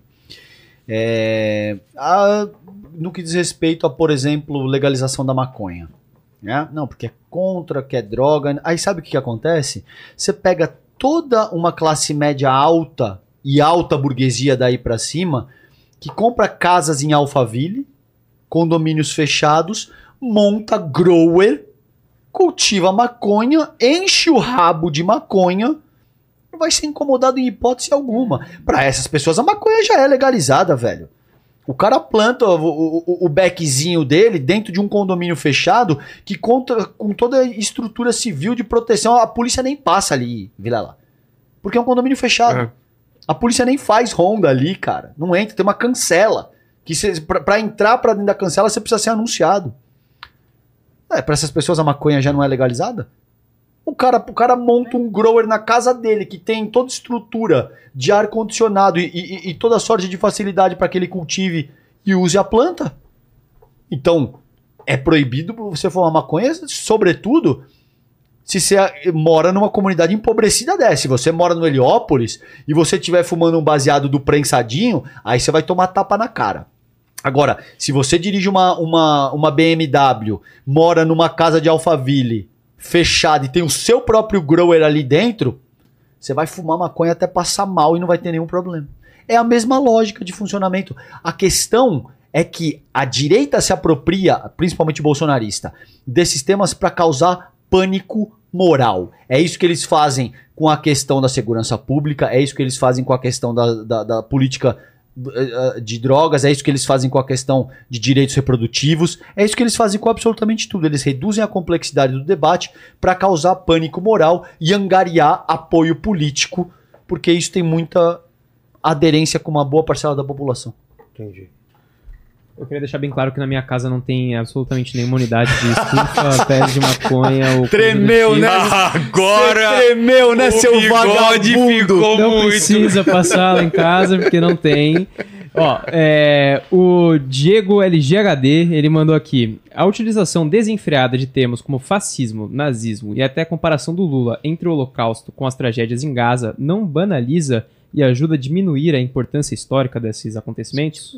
É, já É, so- falamos. sobre isso daí é, falou.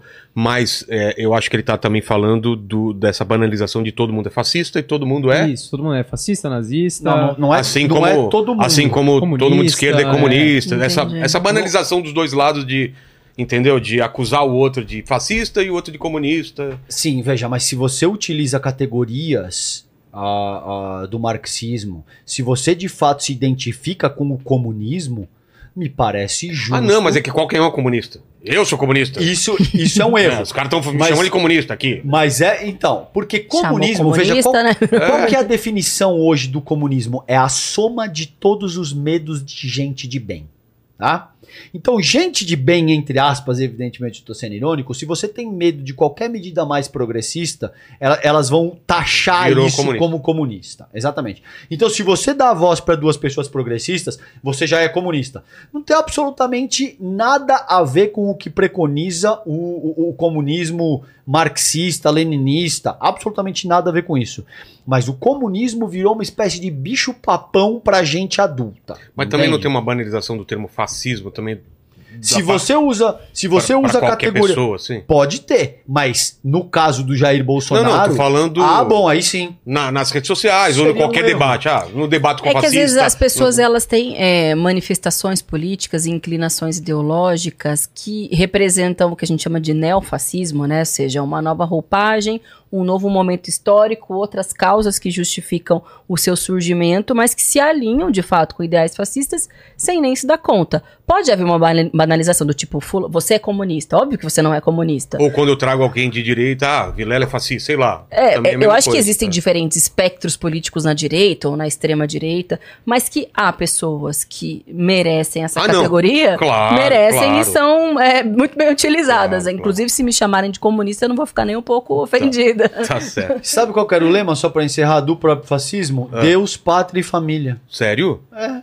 Te parece familiar isso? Ué, uau. Pode pesquisar. Isso. Cara- Ô, César, Ó, é sério? e- cara, isso tá no Wikipedia, velho. Primeiro resultado Os caras encheram o saco que né? a gente usou o Wikipedia aqui Cara. no debate, né, na, na segunda. Significa que só há um Deus, uma única pátria e um único tipo de família. Isso, você entende? A galera não joga nem no Google, irmão. É. Olha, teve um secretário de cultura do Bolsonaro que fez uma. copiou uma Nossa, propaganda nazista em rede nacional. que Você se lembra? Mito Goebbels. Lembra? Bom, se é exagero chamá-lo de nazi, bom, então eu não que sei o o que, que nome eu poderia. dele, Sam? Eu esqueci o Eu nome também desse cara, esqueci. lembrar. Alvin, é, tem Alvin, gente que te esquece que. é. O que é o... Al- Arthur Alvin. Não, Arthur Alvim. Não, é Não, uma Arthur não, não. É uma rua, São ô. Paulo, é. Não. Vê, vê aí pra Meni- gente. É, isso aí é importante. Que bom que a gente esqueceu o nome dele o também. cara já gente, chega já, já, já não- metendo um, um paquito aí, não, não sabe... Hã? Roberto Alvim, né? É isso aí, é isso É, aí, é Roberto, isso aí, é tá. isso aí, é isso aí. Esse cara Toda uma estrutura estranha, né? Cara, Tocando um Wagner, Wagner, de fundo, não é? exatamente. Aí vamos dizer que é exagero falar que tinha nas bom, então o que, que é, Os né? caras O estão poder copiando até a estética, não é só a mensagem, até a Não, o estética. cara caiu, Aí a né? gente chama os É, caras o de cara caiu, né? Ah, é um exagero. Que porra é essa, velho?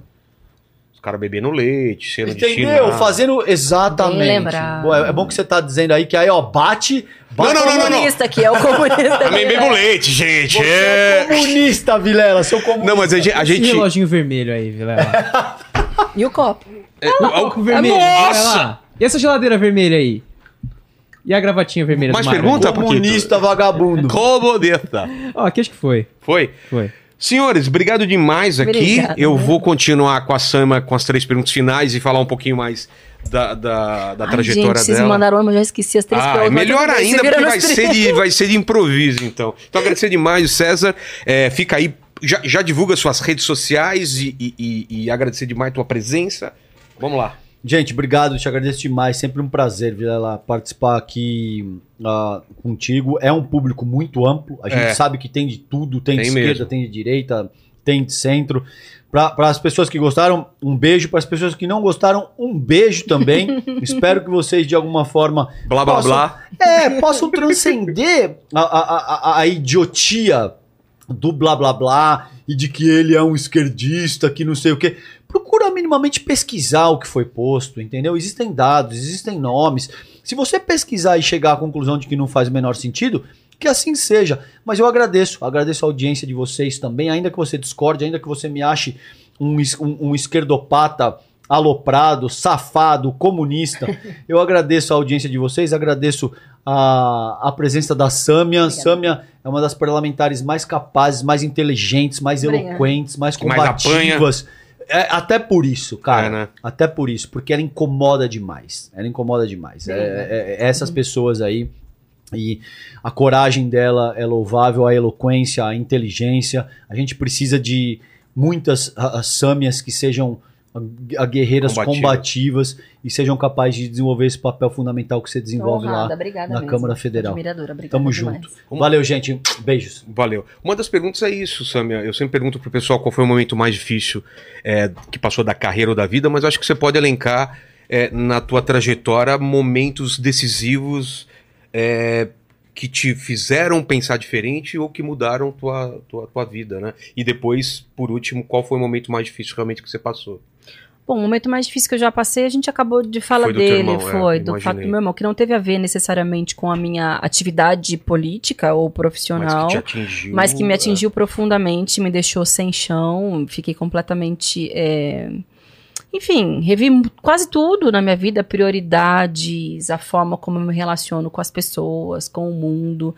Foi uma tragédia de milhares de dimensões, então, sem dúvida, foi algo que o que mais me atingiu. Teve coisas que me atingiram positivamente, como o nascimento do meu filho, que também mudou a minha vida, mas para melhor, para outros aspectos, mas enfim. Quantos anos ele tem? Tá com dois anos e oito meses. Falante. É daquele jeito, você Só sabe melhora, bem. Só É, melhor, só meu tem melhora. seis, é. Ah, que delícia. É muito bom. Tá a fase mais fácil até agora. É. Muito deliciosa. E, então, e, e da tua trajetória, então, que você falou, desde a sua militância no começo, como que foi a tua entrada pra política? Como que foi isso? Foi assim, é, quando eu tinha 17 anos, eu saí de Presidente Prudente, vim para São Paulo para estudar, fiz letras na USP e lá tem uma tradição Mas histórica. plano era o quê? ser professora de língua portuguesa. mesmo? É, meu plano, a princípio, era voltar para a cidade dos meus pais para ser professora, para seguir com a mesma vida que, enfim, uma menina do interior tem. É, mas as- a vida não é um fluxograma, né? Você vai se encantando por outras coisas e ali tem uma ali na, na, na FEFELESH, né, a faculdade onde eu estudei, tem uma trajetória, de- tem uma história forte de tradição de movimento estudantil e foi ali que eu falei, nossa, interessante. Debates, audiência sobre política, mobilizações e eu descobri que, eu, que me encantava, eu gostava daquilo, fui cada vez me interessando mais. É, em 2011 eu me filiei ao PSOL porque eu queria expandir né, a minha discussão política, mas não era para ser candidata a nada. Eu fui em 2016 candidata a vereadora é, e foi uma campanha assim, sem recursos, sem apoio de ninguém, ninguém me conhecia. Na época eu tive 12.464 votos. É, assim, era pouco, foi a vereadora menos votada dos 55 que foram eleitos. Eu consegui entrar por 25 votos. Foi uma campanha assim, que ninguém achou que fosse dar certo, muito menos a gente. Falei, minha nossa, tô aqui, vereadora, na maior cidade eh, do Brasil. Hoje a gente vê várias deputadas do É. pessoal eleitas, mas na época, em São Paulo, eu fui a primeira. Não Sério? tinha. Hoje a gente tem várias maravilhosas, incríveis. Mas eu fui a primeira mulher eleita pelo pessoal em São Paulo, então foi assim. Falei, ah, cá estou. E aí, dois anos depois, eu fui candidata a deputada federal. É, aí já foi uma campanha mais bem estruturada, mais consciente, porque eu já era parlamentar, né? Já estava ali inserida. Tive 250 mil votos, dois anos depois, aumentou em 20 vezes a minha votação. é. porque teve a ver com. Foi a eleição que também elegeu Jair Bolsonaro, então teve aquelas grandes manifestações do ele não, né? Que foram as manifestações feministas. Então acho que foi um pouco nesse caldo que teve a minha eleição. E agora, reeleita como deputada federal com 230 mil votos. É, e cá estou, assim, seguindo, que nem você falou, muitos ataques, tem muita ofensa, o aspecto da misoginia é muito presente sempre, né? César comentou, né? Ah, eu não sou ofendido pelas minhas características físicas ou por outras coisas. Eu Pelas sou opiniões dele. pelas opiniões. pelas opiniões. às vezes pelas opiniões também, Também. mas elas sempre são carregadas com uma ofensa sobre a minha forma física, sobre o fato de eu ser mulher, sobre, enfim. E é, é também parte do do argumento, né, do bolsonarismo hoje no Brasil. Mas estou ali, enfim, gosto do que eu faço e eu acho que de alguma forma represento uma parte da população, senão não teria sido reeleita e não teria continuado ali, né? Mas o que, que eu penso fazer daqui a alguns anos, eu não sei. É assim, mesmo? por enquanto, ser parlamentar é o que faz sentido, né, para aquilo que eu quero, que algumas pessoas querem porque me elegeram, mas por hora não tenho plano. Assim, ah, você vai ser candidata a presidente, candidata a prefeita, não, não penso nisso agora. Tá. Não tá no meu horizonte. Pense então nessa segunda pergunta, porque não sei se te avisaram, a gente um dia vai morrer. E esse vídeo aqui vai ficar pra sempre É na internet. Quem voltar aqui daqui 300 e tantos anos no futuro, pode querer saber quais seriam suas últimas palavras, seu epitáfio. Manda uma mensagem pro futuro aí. Caraca, que difícil pra caramba. Uma palavra para o futuro? Ah, para que as pessoas tenham esperança, tenham força, tenham Você é otimista? É uma pessoa confiança. Já fui mais otimista. Hoje, por pelas circunstâncias da vida, eu não consigo mais ser tanto. Mas que elas tenham força, assim, na para seguir adiante, sabe? Acreditando nos seus sonhos, nos seus objetivos e que vejam que a saída é sempre coletiva, assim, é uma coisa que eu aprendi. Eu acho que individualmente a gente pode ser muito forte, querer muita coisa, mas sozinho a gente não consegue nada, a não ser que a gente seja muito. é, nasceu com a bunda virada pra lua, muito privilegiado. Tipo, as coisas que eu conquistei politicamente, nenhuma delas foi sozinha. Sempre foi porque tinha gente ali comigo, me apoiando, construindo comigo. E é isso, se a pessoa tem sonhos, tem planos, sempre aposta que você precisa de uma rede que te apoie, que vá junto com você. Senão, a não ser que você seja ultra privilegiado, é, acho que não vai dar muito certo. Não, isso não é bem um epitáfio, tá? Mas é que foi o que eu consegui pensar agora a partir das nossas conversas aqui. Tá. E a terceira pergunta, se você tem uma dúvida hoje em dia, se você se pega pensando em alguma coisa, sabe quando você tá no banheiro, tomando banho, ou antes de dormir, você dá aquela pensada em alguma coisa, fala, é, alguma coisa que te incomoda, alguma coisa que você pensa. Cara, sinceramente, é se o problema da segurança pública no Brasil tem jeito. É, É, eu, eu, tenho ficado muito eu é, com medo também do que eu tô vendo. Porque a gente chegou a falar um pouco disso, né? É uma estrutura muito profunda, muito poderosa, envolve muita coisa que é quase intocável. E, infelizmente, não é assim. Prende todo mundo, bota todo mundo na cadeia que vai resolver. Porque você bota um, é, mas aí surge outro. E às vezes é dentro da própria cadeia que o crime cresce, entendeu? Se profissionaliza. É, então é uma coisa que eu paro e penso assim, como é que resolve essa questão que tá cada vez mais grave e que eu vejo tantas saídas fáceis, populistas, mas que na prática não resolvem nada. Obrigado demais, Eu que te agradeço. Obrigado Obrigada- demais. obrigada mesmo, Obrigado verdade. demais vocês que estiveram aqui com a gente. Obrigado, Jimmy. Obrigado, é, ia falar Lene, mas não é, o Paquito pelo bigode aí, que, que não planta maconha em casa de maneira Não, alguma. Nem não. consome. Esse bigodinho. o nosso. Como que é que falaram? Da Shopee lá, o. Gianzão da Shopee. Não, não, o cantor. É, Michel Teló da Shopee. Michel, Michel Teló da Shopee. Manda aí, Paquito. Galera, tem a promoção bacana, né? Do mês Queria- do consumidor aí. vocês aí do mês do consumidor lá da Insider, que a gente tá com esse cupom maravilhoso de 15% de desconto, que é o Inteligência 15, Que mas pode olha só. chegar até 38%. Exatamente, você não precisa nem lembrar do nosso cupom, tá certo? Faz assim, escaneia o QR Code que tá na tela agora ou clica no link na descrição que você já vai pro site da Insider com o nosso cupom aplicado. E aí você só coloca os produtos no carrinho, lembrando que já tem produtos com desconto lá. É. Então, eles, eles vão com desconto já do Vão- pack ou do produto que vão tá em promoção, mais esse desconto nosso, se você clicar no nosso link. E aí você vai somar os dois descontos, vai chegar até 38% de desconto no total aí no seu carrinho, tá certo? Então Fechou. aproveita aí que tá da hora demais. É, Fechou? dá like nesse vídeo, se inscreve no canal, torne-se membro. E, Paquito, o que, que o pessoal escreve nos comentários aí? Olha só, eu pensei em duas coisas. A primeira que eu pensei foi pra galera escrever blá blá blá. E a outra? Só que assim, eu pensei que se a galera escrever blá blá blá. Ninguém galera- vai assistir o vídeo. Então, a galera que É. nos comentários antes de assistir o vídeo vai falar, Baixa. ih, os Ih, caras só é, falaram não, não. groselha Então, aí. o que, que o pessoal escreve? Então eu pensei da galera escrever capinha de tornozeleira.